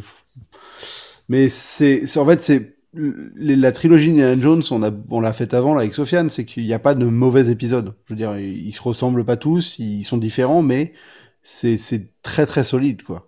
C'est pas à la limite comme Retour vers le futur où on se dit ah le 3 quand même, ouais, ça commence déjà un peu à non, Indiana Jones franchement, ça, va limite de mieux en mieux pour moi. Je préfère le 1, le 2 et le 3 euh, dans l'ordre, je préfère le 3 de 1. Là, c'est rude. Et donc le film en fait, bah quand tu le revois aujourd'hui, il est, en fait, ce qui choque au-delà du, du- de tout, c'est sa laideur, quoi. C'est juste que le film est moche et, et c'est et c'est dur de voir un film moche, quoi. Ça fait, enfin, c'est, c'est, ça te rebute de base. Après, le perso, il fait rien d'intéressant. Enfin, il y a rien, il a rien pour lui, quoi. Le seul truc qu'il a pour lui, c'est un, c'est peut-être euh, ce délire années 50 euh, que, mais que je trouve que j'arrive pas à comprendre jusqu'au bout, moi. Je, je comprends pas pourquoi la forme est aussi loin de, de du pastiche, quoi. Je, enfin, je- je- j'ai du mal. Vraiment, je sais pas, j'a- j'arrive pas à comprendre la démarche derrière, en fait. C'est bi. Eh ben moi, c'est, je dirais pas que c'est un plaisir coupable, mais euh, moi, c'est un film qui a plein de défauts, mais qui a plein de qualités et qui arrive à m'embarquer. Voilà, moi, je, je voyage avec les personnages, euh, je pèse tout le temps aux mêmes endroits, mais je, je- je- moi, je suis, moi, je suis pas trop d'accord avec Zoltan dans le sens où, ben, moi, je, suis- je, je, je trouve qu'ils ont été à fond dans le délire années 50. Euh, au niveau de la photo, alors certes, au niveau des effets spéciaux, il y a quand même quelques plans dégueulasses, mais au niveau de la photo, à part la scène du mariage qui est éclairée euh, comme si c'était tous au paradis, qui est vraiment dégueulasse, euh, ça m'a pas choqué plus que ça. Même je trouve que la photo euh, de la scène d'intro avec la course de voiture, tu vois tout de suite que tu es dans les années 50, tu as l'impression de voir une publicité des années 50, donc ça te met tout de suite euh, dans l'époque. Euh, J'adorais que, certes, ils n'ont pas assumé les extraterrestres, mais euh, au moins ils ont assumé les- le design et la soucoupe volante vraiment comme euh, on se, se l'imaginait à l'époque. Euh, et voilà, et puis moi, voilà, comme je l'ai dit, je suis nostalgique et j'ai eu ma Madeleine de Proust et je suis très content. Vu les derniers dires de Shia LeBeouf qui maintenant il sera pas dans le 5 et tout, je me demande vraiment pour la suite comment ils vont rendre le 4 cohérent dans, dans l'ensemble. Quoi. Bon, en Ah, vrai, s'ils font Meute juste est une mort, aventure d'Indiana Jones, euh, ça va. Euh, il, il, enfin, il fait de la, il fait, il répare des motos, voilà. Voilà. Comme, euh, Marion, va falloir expliquer l'absence de Marion parce qu'elle n'est pas annoncée au casting, il me semble, ou alors peut-être elle a un petit caméo. Ah, Mais, Après, euh, après, euh, enfin, pour le coup, euh, Indiana Jones, c'est une saga qui s'est autorisée un épisode comme le 2 où c'est vraiment juste un standalone qui débarque, quoi. Ouais. Je, je pense que s'il ferait comme ça, je suis pas sûr que ce soit accepté parce que j'ai l'impression qu'aujourd'hui on a vraiment une volonté de lier les épisodes entre eux et de raconter euh, une plus grande histoire parce que c'est le, enfin c'est le, Le ce qui se MCU. passe actuellement. Voilà, genre de truc. Mais en vrai, euh, s'ils osent faire un standalone euh, vraiment juste bien bien écrit, bon bah ça peut le faire, hein, tu vois. Moi, je m'aurais dit, ça aurait été bien que le 5, en fait, se déroule avant le 4. Parce que le, le 4 a vraiment une vraie fin entre, pour, pour le personnage, quoi. Mais en fait, avec l'âge de- d'Harrison Ford, il faudrait vraiment qu'il fasse du Ah, rajeunissement numérique. Parce que là, euh, là, tu sens qu'il a quand même pris un coup de, de vieux, quoi.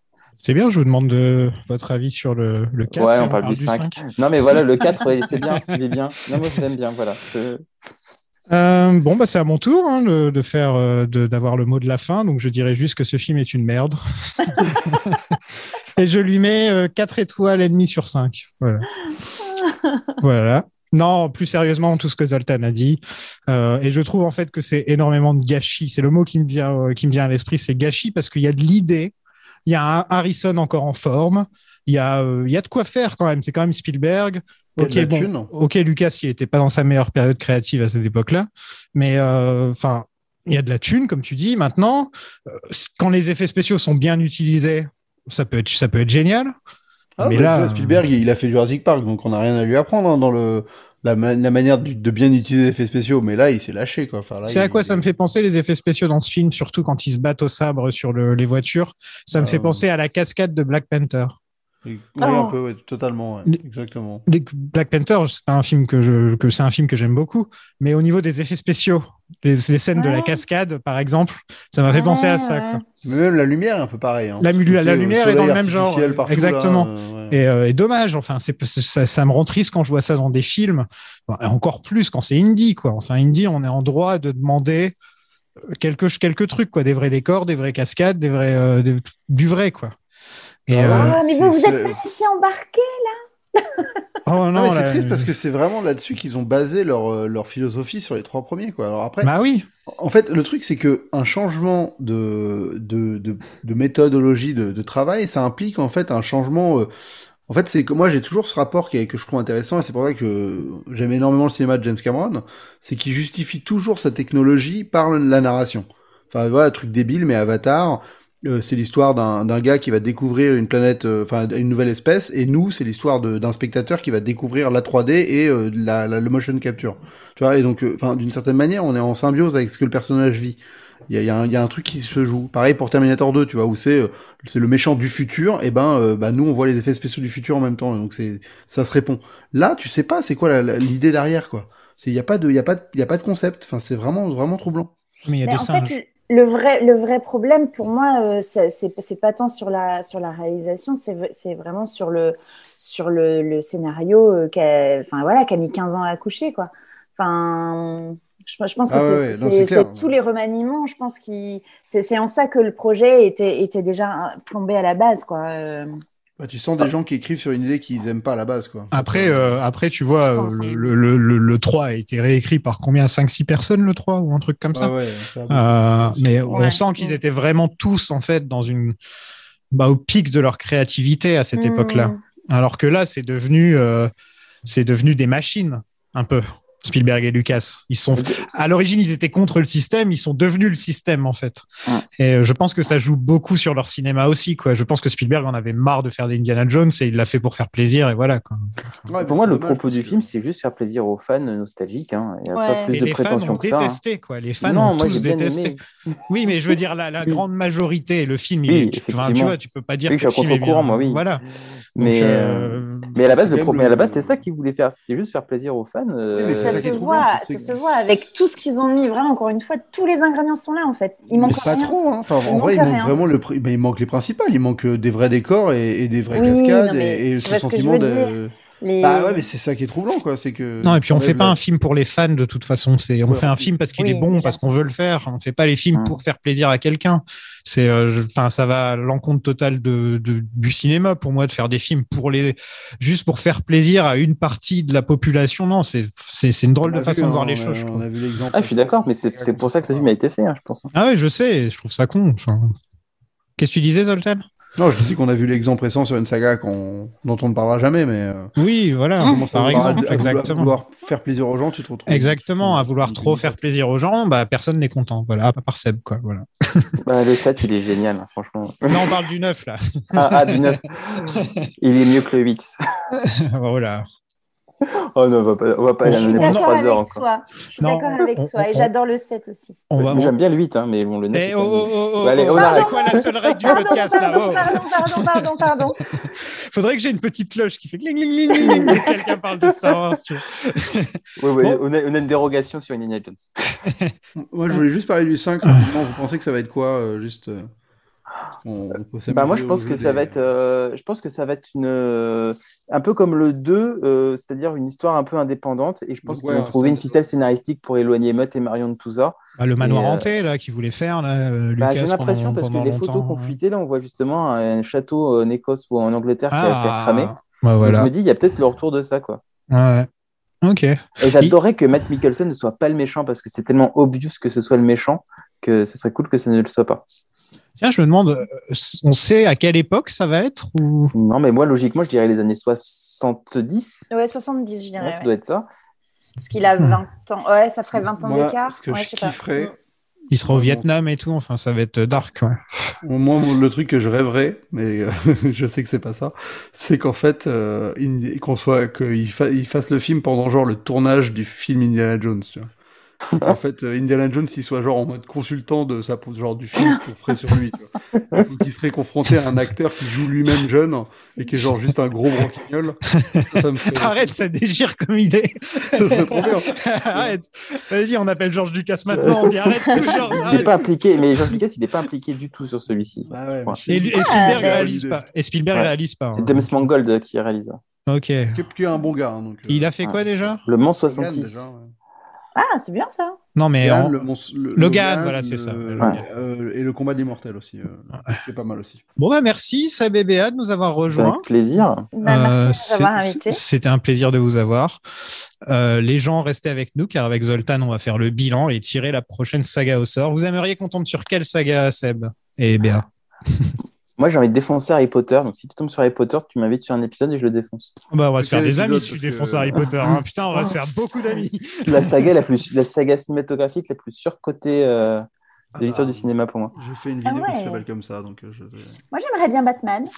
Ah, on a déjà fait Batman avec notre autre podcast sur euh, les films de Ah, super-héros. donc- donc On, a fait tout- on a fait tous les films de super-héros qui existent. D'accord.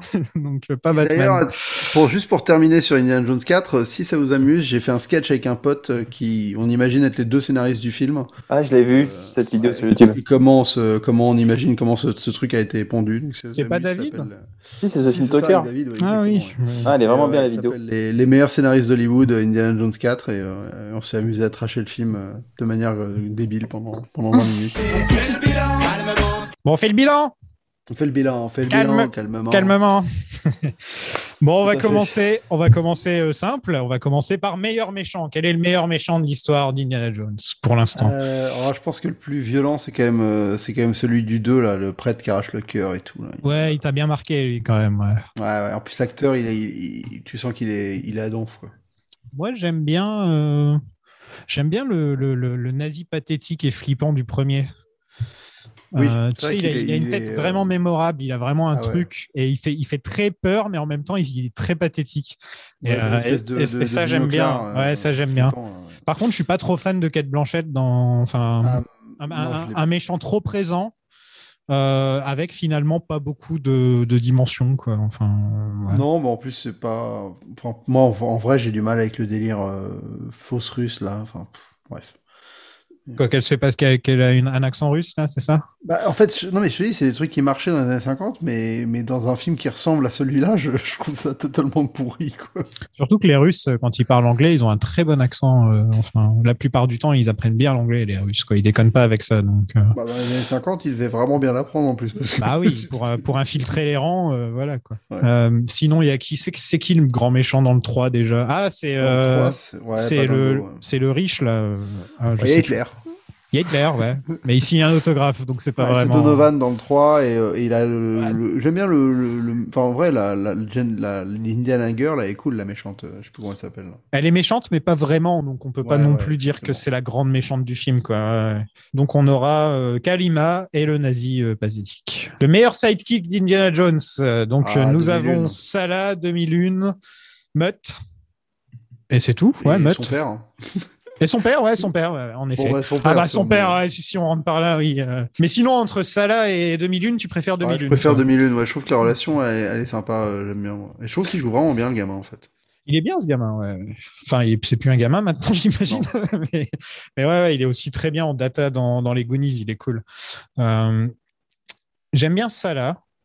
Même si, bon, euh, avec le recul, le côté euh, gros anglais qui joue un arabe, euh, bon, c'est un peu, un peu limite par moment, mais sur- surtout un mec aussi shakespearien que Gimli, quoi. Après, il a vraiment une gueule d'égyptien hein. Ouais, il a la gueule, c'est vrai. C'est vrai, qu'à ce niveau-là, avec la barbe et tout, ça en vrai, c'est quand même. Non, mais ce serait horrible, c'est de lui dire, genre, mais mec, non, tu peux jouer avec des Anglais, mais connard, je ressemble pas du tout à un Anglais. tu vois. Genre, plus j'aurais jamais drôle. ouais, c'est vrai. J'aurais jamais drôle. Ouais, mais tu l'as vu dans Sliders quand même, où il joue un vrai anglais. Euh, Oui, oui, oui. Tu sais, dans vois, c'est avec sa barbe. Meilleure scène. Euh, meilleure scène all time. Euh, oh, ça, c'est pas évident. Euh, bah, je pense que en vrai, c'est quand même la fin de la dernière croisade, quoi. L'enchaînement des énigmes et tout, ça, ça reste, euh, ouais, ça reste le- le- la quintessence indie, quoi. Moi, ça va se jouer entre la scène, euh, la première scène d'Indiana Jones, Bah, c'est ça, j'allais dire l'un ou l'autre. qui est une des mal, meilleures quoi. scènes d'intro de tous les temps. Quoi. Enfin, voilà. Peut-être même une des meilleures scènes tout court. Et j'aime beaucoup la scène du pont dans le 2. Même si je suis pas un gros gros Ouais, fan du, vrai du- que- je, trouve l'image, elle est parfaite. Quoi. Lui au milieu, comme ça, avec les, les gars qui approchent et tout. Enfin, il y a un, il y a un côté super, euh, super épique en voyant cette image. Tu vois. Ah ouais. et sinon, euh, bah, la scène des singes. Dans le 4, évidemment. Voilà, bien sûr. Bien sûr, bien sûr. Oui, j'avais oublié, heureusement que tu me le rappelles. Meilleure indie girl. Euh, bah, euh, je pense que je trouve que la plus intéressante finalement c'est peut-être Willy, mais la plus la ça se joue entre moi. Je suis pas un grand fan de Marion finalement, parce que je trouve que Marion il y a un peu une dichotomie entre le côté on la présente comme une femme forte et finalement elle fait la demoiselle en détresse tout le film, Euh, donc ça me gave un peu. Je trouve ça un peu dommage. Bon, ça va, elle picole avec le méchant et tout. Enfin, je trouve qu'elle ne fait dé- pas si demoiselle en détresse que ça, quoi. Euh, Bah, au final, c'est ce qui se passe. ils viennent la sauver, mais je veux dire, euh, elle combien est de pas, euh, elle est pas en mode Willy, euh, tu sais, en train de hurler sauvez-moi, sauvez-moi. C'est pas, euh, Non, c'est pas Olive dans, dans Popeye, quoi, tu vois. Non, mais elle se retrouve quand même à se faire capturer. Oui, euh, carrément, trois mais fois et. euh, Mais ça, c'est un peu le problème de toutes les indie girls au final, c'est qu'elles doivent se faire capturer à un moment donné. C'est comme les Bond girls, tu vois. C'est forcément. euh, Ouais, mais au moins le 3, la troisième, elle a pas ce problème-là, vu que c'est une. Elle travaille avec l'ennemi, ouais. Ouais, et, et, et Willy, il l'assume à fond. Ils en font un personnage, euh, ils en font un truc, ils détournent le truc pour en faire un truc un peu humoristique, quoi. Donc, Tiens, il y a euh, une photo de Willy chez, chez Indie d'ailleurs. Ah, j'avais pas fait gaffe. Dans le 4 Ouais. Euh, ouais, il y a une photo de Ah. Willy, il y a une photo de, euh, de Sean Connery avec River Phoenix aussi. Ce qui est plutôt cool comme montage, je trouve. euh, ouais. Ouais. Et en plus, il y a des photos de Salah, euh, 2001. Enfin, il y a- euh, dans son appart, si tu mets pause à toutes les scènes, tu peux trouver. euh, Ah, tu je peux trouver des. Moi, c'est. toi, toi, toi, c'est qui ouais Moi, c'est Marion. Bon, si mon cœur devait dire qui que ce soit, ce serait Elsa, parce que voilà, quoi. Enfin, elle est magnifique, il n'y a, y a- y a rien à dire là-dessus. Mais en tant que personnage, en tant que tel, je trouve que Marion a une des scènes d'introduction les plus, les plus énormes de, de toutes, quoi. Enfin, elle est. euh, Bien que la scène d'introduction de Willy qui fait Broadway, c'est pas mal non plus. Mais je trouve quand même euh, la scène d'introduction de Marion et le fait que, bon, euh, c'est vrai qu'on n'en a pas trop parlé, mais est-ce que pour toi, c'est normal qu'ils finissent avec Marion ou pas?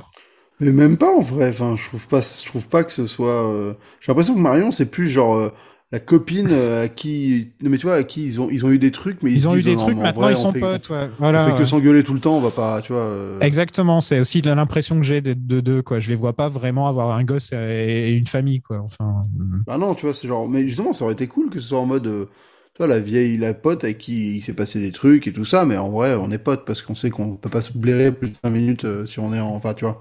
Je veux dire, on a besoin de notre indépendance, quoi. Tu sens que c'est deux, deux ultra indépendants, donc. Ouais, mais je pense qu'il y avait aussi le côté. euh, Bon, pour les Américains, le meilleur de loin, c'est le premier. Oui, ils, le, vrai. ils le disent tout le temps. hein. Ça, c'est vraiment. Ils sont accros à Bah, Raiders of the Lost Ark. quoi, Rien tu vois. qu'à voir le classement IMDb, hein, le premier, Voilà. il est genre dans les 5 ou 6 meilleurs films de tous les temps. donc, euh. Ouais. Donc je pense que ça joue beaucoup. C'est le, c'est le personnage féminin de ce film-là. Elle picole, elle frappe Indy, elle se laisse pas faire. Donc les gens se disent j'aimerais bien que s'il y a un film dans 25 ans, ils soient ensemble. Tu vois. Je pense qu'il y a un côté comme ça aussi. euh. Mais moi personnellement, Indy pour moi c'est un célibataire à vie. C'est comme James Bond. Quoi. Enfin j'arrive pas. euh, Le fait qu'il se marie, c'est vrai qu'on en a pas du tout parlé, mais le fait qu'il se marie, je trouve ça un peu con perso. euh.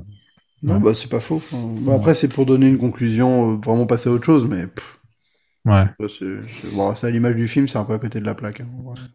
Et on va finir avec notre classement. Donc on va commencer par le dernier. on se demande lequel ça va pouvoir bien ouais, être. ouais. Donc euh, voilà, le 4, hein, forcément, on va pas revenir là-dessus, on a fait deux heures là déjà. Euh, ensuite, quel est le troisième pour toi, Indiana Euh, Jones moi, je te dis, c'est dans l'ordre euh, inverse. Bon, moi, du, du, meille- enfin, du meilleur au pire, ça va être 3-2-1. 3-2-1, ok. Donc 3-2-1-4 en fait. Ok, 3-2-1-4. En, en sachant que 3-2-1, c'est, ils ont tous. Enfin, ça se joue à un pôle de cul à chaque fois. hein. Moi, c'est 1, 3, 2, 4. Je commence Ah. par le premier que j'adore, Donc, toi, vraiment. Ah d'accord, ah, je pensais Ensuite, que t'avais le- le- Ah oui, c'est vrai que t'aimes pas le 2, toi. c'est Ensuite, ça, le c'est- troisième. C'est pas que je l'aime pas, c'est que je Oui, le oui, trouve. mais Enfin, c'est- c'est moins ma cam, quoi. Voilà. Oui, non, c'est vrai. Euh, moi, j'aime bien la formule au final. hein, et Tu vois, je trouve qu'elle quand elle fonctionne bien, le 4 prouve que la, force, la formule ne peut pas toujours marcher. Mais en tout cas, Ouais, dans le pas 1 et le vraiment la 3, la formule, le formule, 4, elle marche vraiment, quoi, tu vois. Bah, parce que le 4, c'est pas vraiment la formule hein, aussi. hein. Enfin, c'est vraiment au final. Ah, C'est ce un, dit, un mais- peu un pot pourri euh, patchwork euh, bizarre de tous les trucs euh, de tous les trucs des trois premiers films quand même. Si tu oui, mais réfléchis. c'est pas la formule, genre comme comme on l'entend avec une scène pré-générique qui a en effet pas grand-chose à voir, euh, un, un- un artefact qu'on lui présente au bout de 20 minutes qu'il doit aller chercher et, euh, et une quête pour l'artefact. Enfin, Ouais. c'est pas exactement ça, quoi. C'est vrai. Bon, il y a un peu de ça quand même, mais c'est- et, et l'artefact qu'il trouve qu'à la fin, quoi. Non, parce que dans l'arche, il la trouve au milieu. C'est marrant ça, que en fait, le, premier, toi, tu, tu es moins. euh, Bah ouais, je sais pas. il te me- fait rien, quoi. Non, non, ouais. ouais. Bah, je trouve que le, le, le 3, il y a vraiment cette relation père-fils euh, que je trouve très très intéressante, en plus d'avoir un film qui, moi, voyage, et ça, ça me parle. Et le premier, il se prend quand même au sérieux un peu plus que les autres, je trouve. Et c'est peut-être ça aussi, ouais. Je, je trouve un peu. Moi, genre, franchement, il y a des moments qui m'ennuient un peu dans le premier. Tu vois, Ah, tout le moment, euh, une fois qu'il récupère. euh, En fait, tout le moment où il va récupérer l'arche et tout, je trouve ça un peu. euh, Un peu longué, quoi. Ouais, il y a le Des- moment où il les menace avec un lance-roquette et tout. Enfin, il y a quand même des Non, bons mais ça, ça va, mais c'est plus avant. En fait, en fait, je trouve ça triste que l'arche, elle soit au milieu d'un chantier. Euh, tu vois, enfin, c'est c'est débile, mais c'est ça, en fait, qui doit me bloquer. C'est ce délire de se dire que le gars, il va chercher l'arche. Ça fait un- très au- film d'époque parmi les fouilles euh, de cette époque-là. Enfin, tu vois, à cette Ouais, époque on faisait des fouilles en Égypte et tout. Enfin, je trouve que ça fonctionne, moi, pour l'époque. Enfin, Bah ouais, mais tu vois, moi, le, le 3 où, où, il, où il trouve une cité perdue, où il y a le truc, là, voilà, ça c'est l'aventure. Enfin, ça, ça me fait kiffer. Mais c'est vrai que de trouver l'arche au milieu d'un chantier où les, les gars sont déjà en train de travailler, je trouve ça un peu, bah ouais, ok, euh, bah, enfin, si c'est pas lui, il les autres auraient- l'auraient trouvé, quoi. Enfin, tu vois, j'ai toujours ce sentiment de me dire qu'en fait, euh, il, il gagne un peu de temps, mais c'est la trouvaille, elle, est, elle, elle se fera sans lui, quoi. Je trouve qu'en fait, Et ouais, le ça 3, me- c'est plus vraiment c'est le 1 peaufiné. On va pas, voilà, c'est- quand même un peu ça. C'est on prend Ouais, le c'est- 1 et on essaie de faire mieux et plus grand. Euh, euh, sauf que je trouve que ça, c'est un peu. Euh, je sais pas pourquoi j'ai le mot Disneyifié qui me vient en tête euh, avec le 3. Bah oui, ça c'est, non, ça c'est Euh, retour du Jediisé, quoi, un peu. Voilà, voilà, ouais. C'est- gentil, peu, quoi. euh, C'est très gentil. C'est, plus gentil. ouais. Voilà, ouais. Ah, euh, on dirait Ça- Grand Vadrouille par moment, donc c'est dire. ouais. Bon, ça t'a fait plaisir de faire les indies en tout cas? Bah, franchement, c'était cool parce que c'est quatre épisodes, donc pas trop long. Euh, Bon, on a fait une pause de euh, trois semaines au milieu. Mais... On a fait une pause de trois semaines au milieu, c'est vrai, c'est vrai. J'avais oublié ce détail. Et euh, non, euh, non, c'était cool, mais parce que c'est une saga que j'aime beaucoup. Euh, J'avoue qu'à à quelques mois près, ça m'aurait, ça m'a évité de claquer euh, 150, 110 euros dans un, dans les 4K. Ah, tant mieux. parce que c'est clair que je les aurais achetés si on était tombé dessus un peu plus tard. Euh, non, mais là, voilà, je suis content que, de, enfin, je trouve qu'on, entre Retour vers le futur et ça, on a quand même enlevé deux des gros machins euh, très très populaires. Donc j'ai hâte de voir, euh, de nous enfoncer vers des choses peut-être un peu moins, euh, un peu moins en bline euh, années 80, quoi. Ouais, j'espère qu'on va sortir des années 80 aussi. Ça me ferait franchement plaisir parce que, Ouais, parce que là, ce soir, Rocky, même Rocky, c'est quand même une bonne saga des années 80. Les, les films les plus connus viennent des années 80, quoi. Donc, on a fait beaucoup de films américains, enfin trois sagas américaines, trois plus ou moins dans les années dans les années 80, euh, trois avec des créateurs euh, Spielberg, Stallone, Lucas, enfin des gens très connus. Donc ce serait pas mal, ce serait pas mal de changer un petit peu là pour le coup. euh, donc euh, à voir quoi. Je- tu, tu voudrais qu'on tombe sur toi, sur quoi toi, Infernal ouais, une- ouais, d'affaires, ça me ferait kiffer parce que je les ai pas revus depuis mon adolescence et c'était une énorme claque à l'époque. Donc, donc j'avoue que je serais heureux de, les, de me replonger dedans. Moi, je vais faire la danse du Matrix comme à chaque fois et on verra ce que ça donne. Ouais, non, par contre, ouais, ouais, la danse du- Ah putain, ouais, c'est vrai qu'on peut tomber sur Matrix. Et ouais. Là, j'ai déjà les 4K, donc pour le coup. euh. Et la prochaine saga sera. Attends, attends, attends, je vais voir en direct, mon gars. Ah oui, pardon, j'ai oublié de mettre la webcam, mais oui. Eh con. ouais, non. Elle est où Elle est où Juge Capello. euh. Voilà. Ah, voilà. C'est pas très podcast, ce truc, mais c'est bon, il y a plein de papiers. Voilà, le chapeau est là. Le chapeau Il y a plein de papiers. On fait tourner. On enfonce bien le chapeau pour que tout le monde soit égaux. Voilà. Et on fait tourner. Et la prochaine saga sera.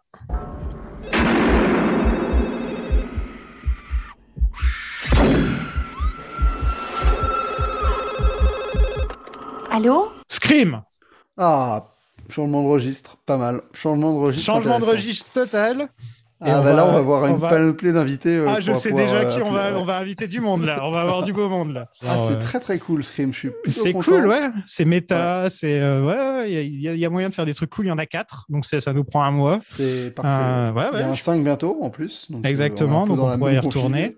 Et puis c'est un film de notre adolescence à tous les deux quand même. Ah, bah, ça a été un euh, gros choc, ouais. Le Bah oui, on- voilà, ouais. Scream, Scary Movie, enfin tous ces trucs. Ah non, c'est vrai, ouais. ouais, je pense, je pense- Par contre, je crois que j'ai vu que le 2 et j'ai pas vu les deux autres.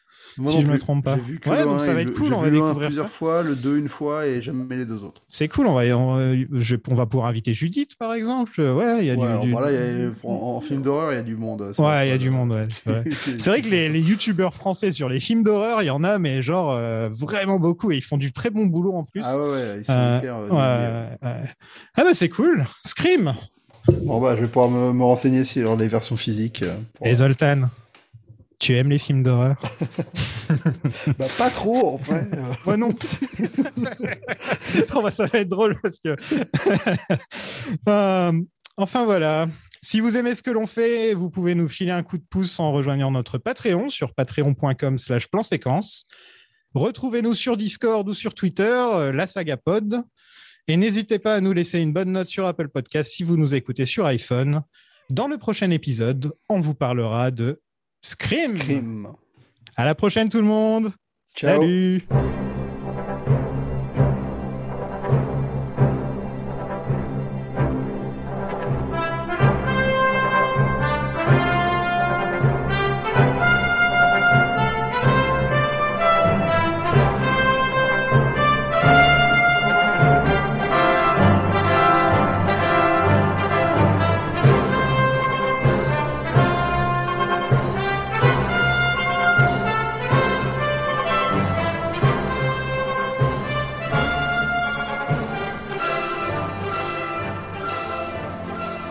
Tu te rappelles la scène où Indiana est dans le réfrigérateur?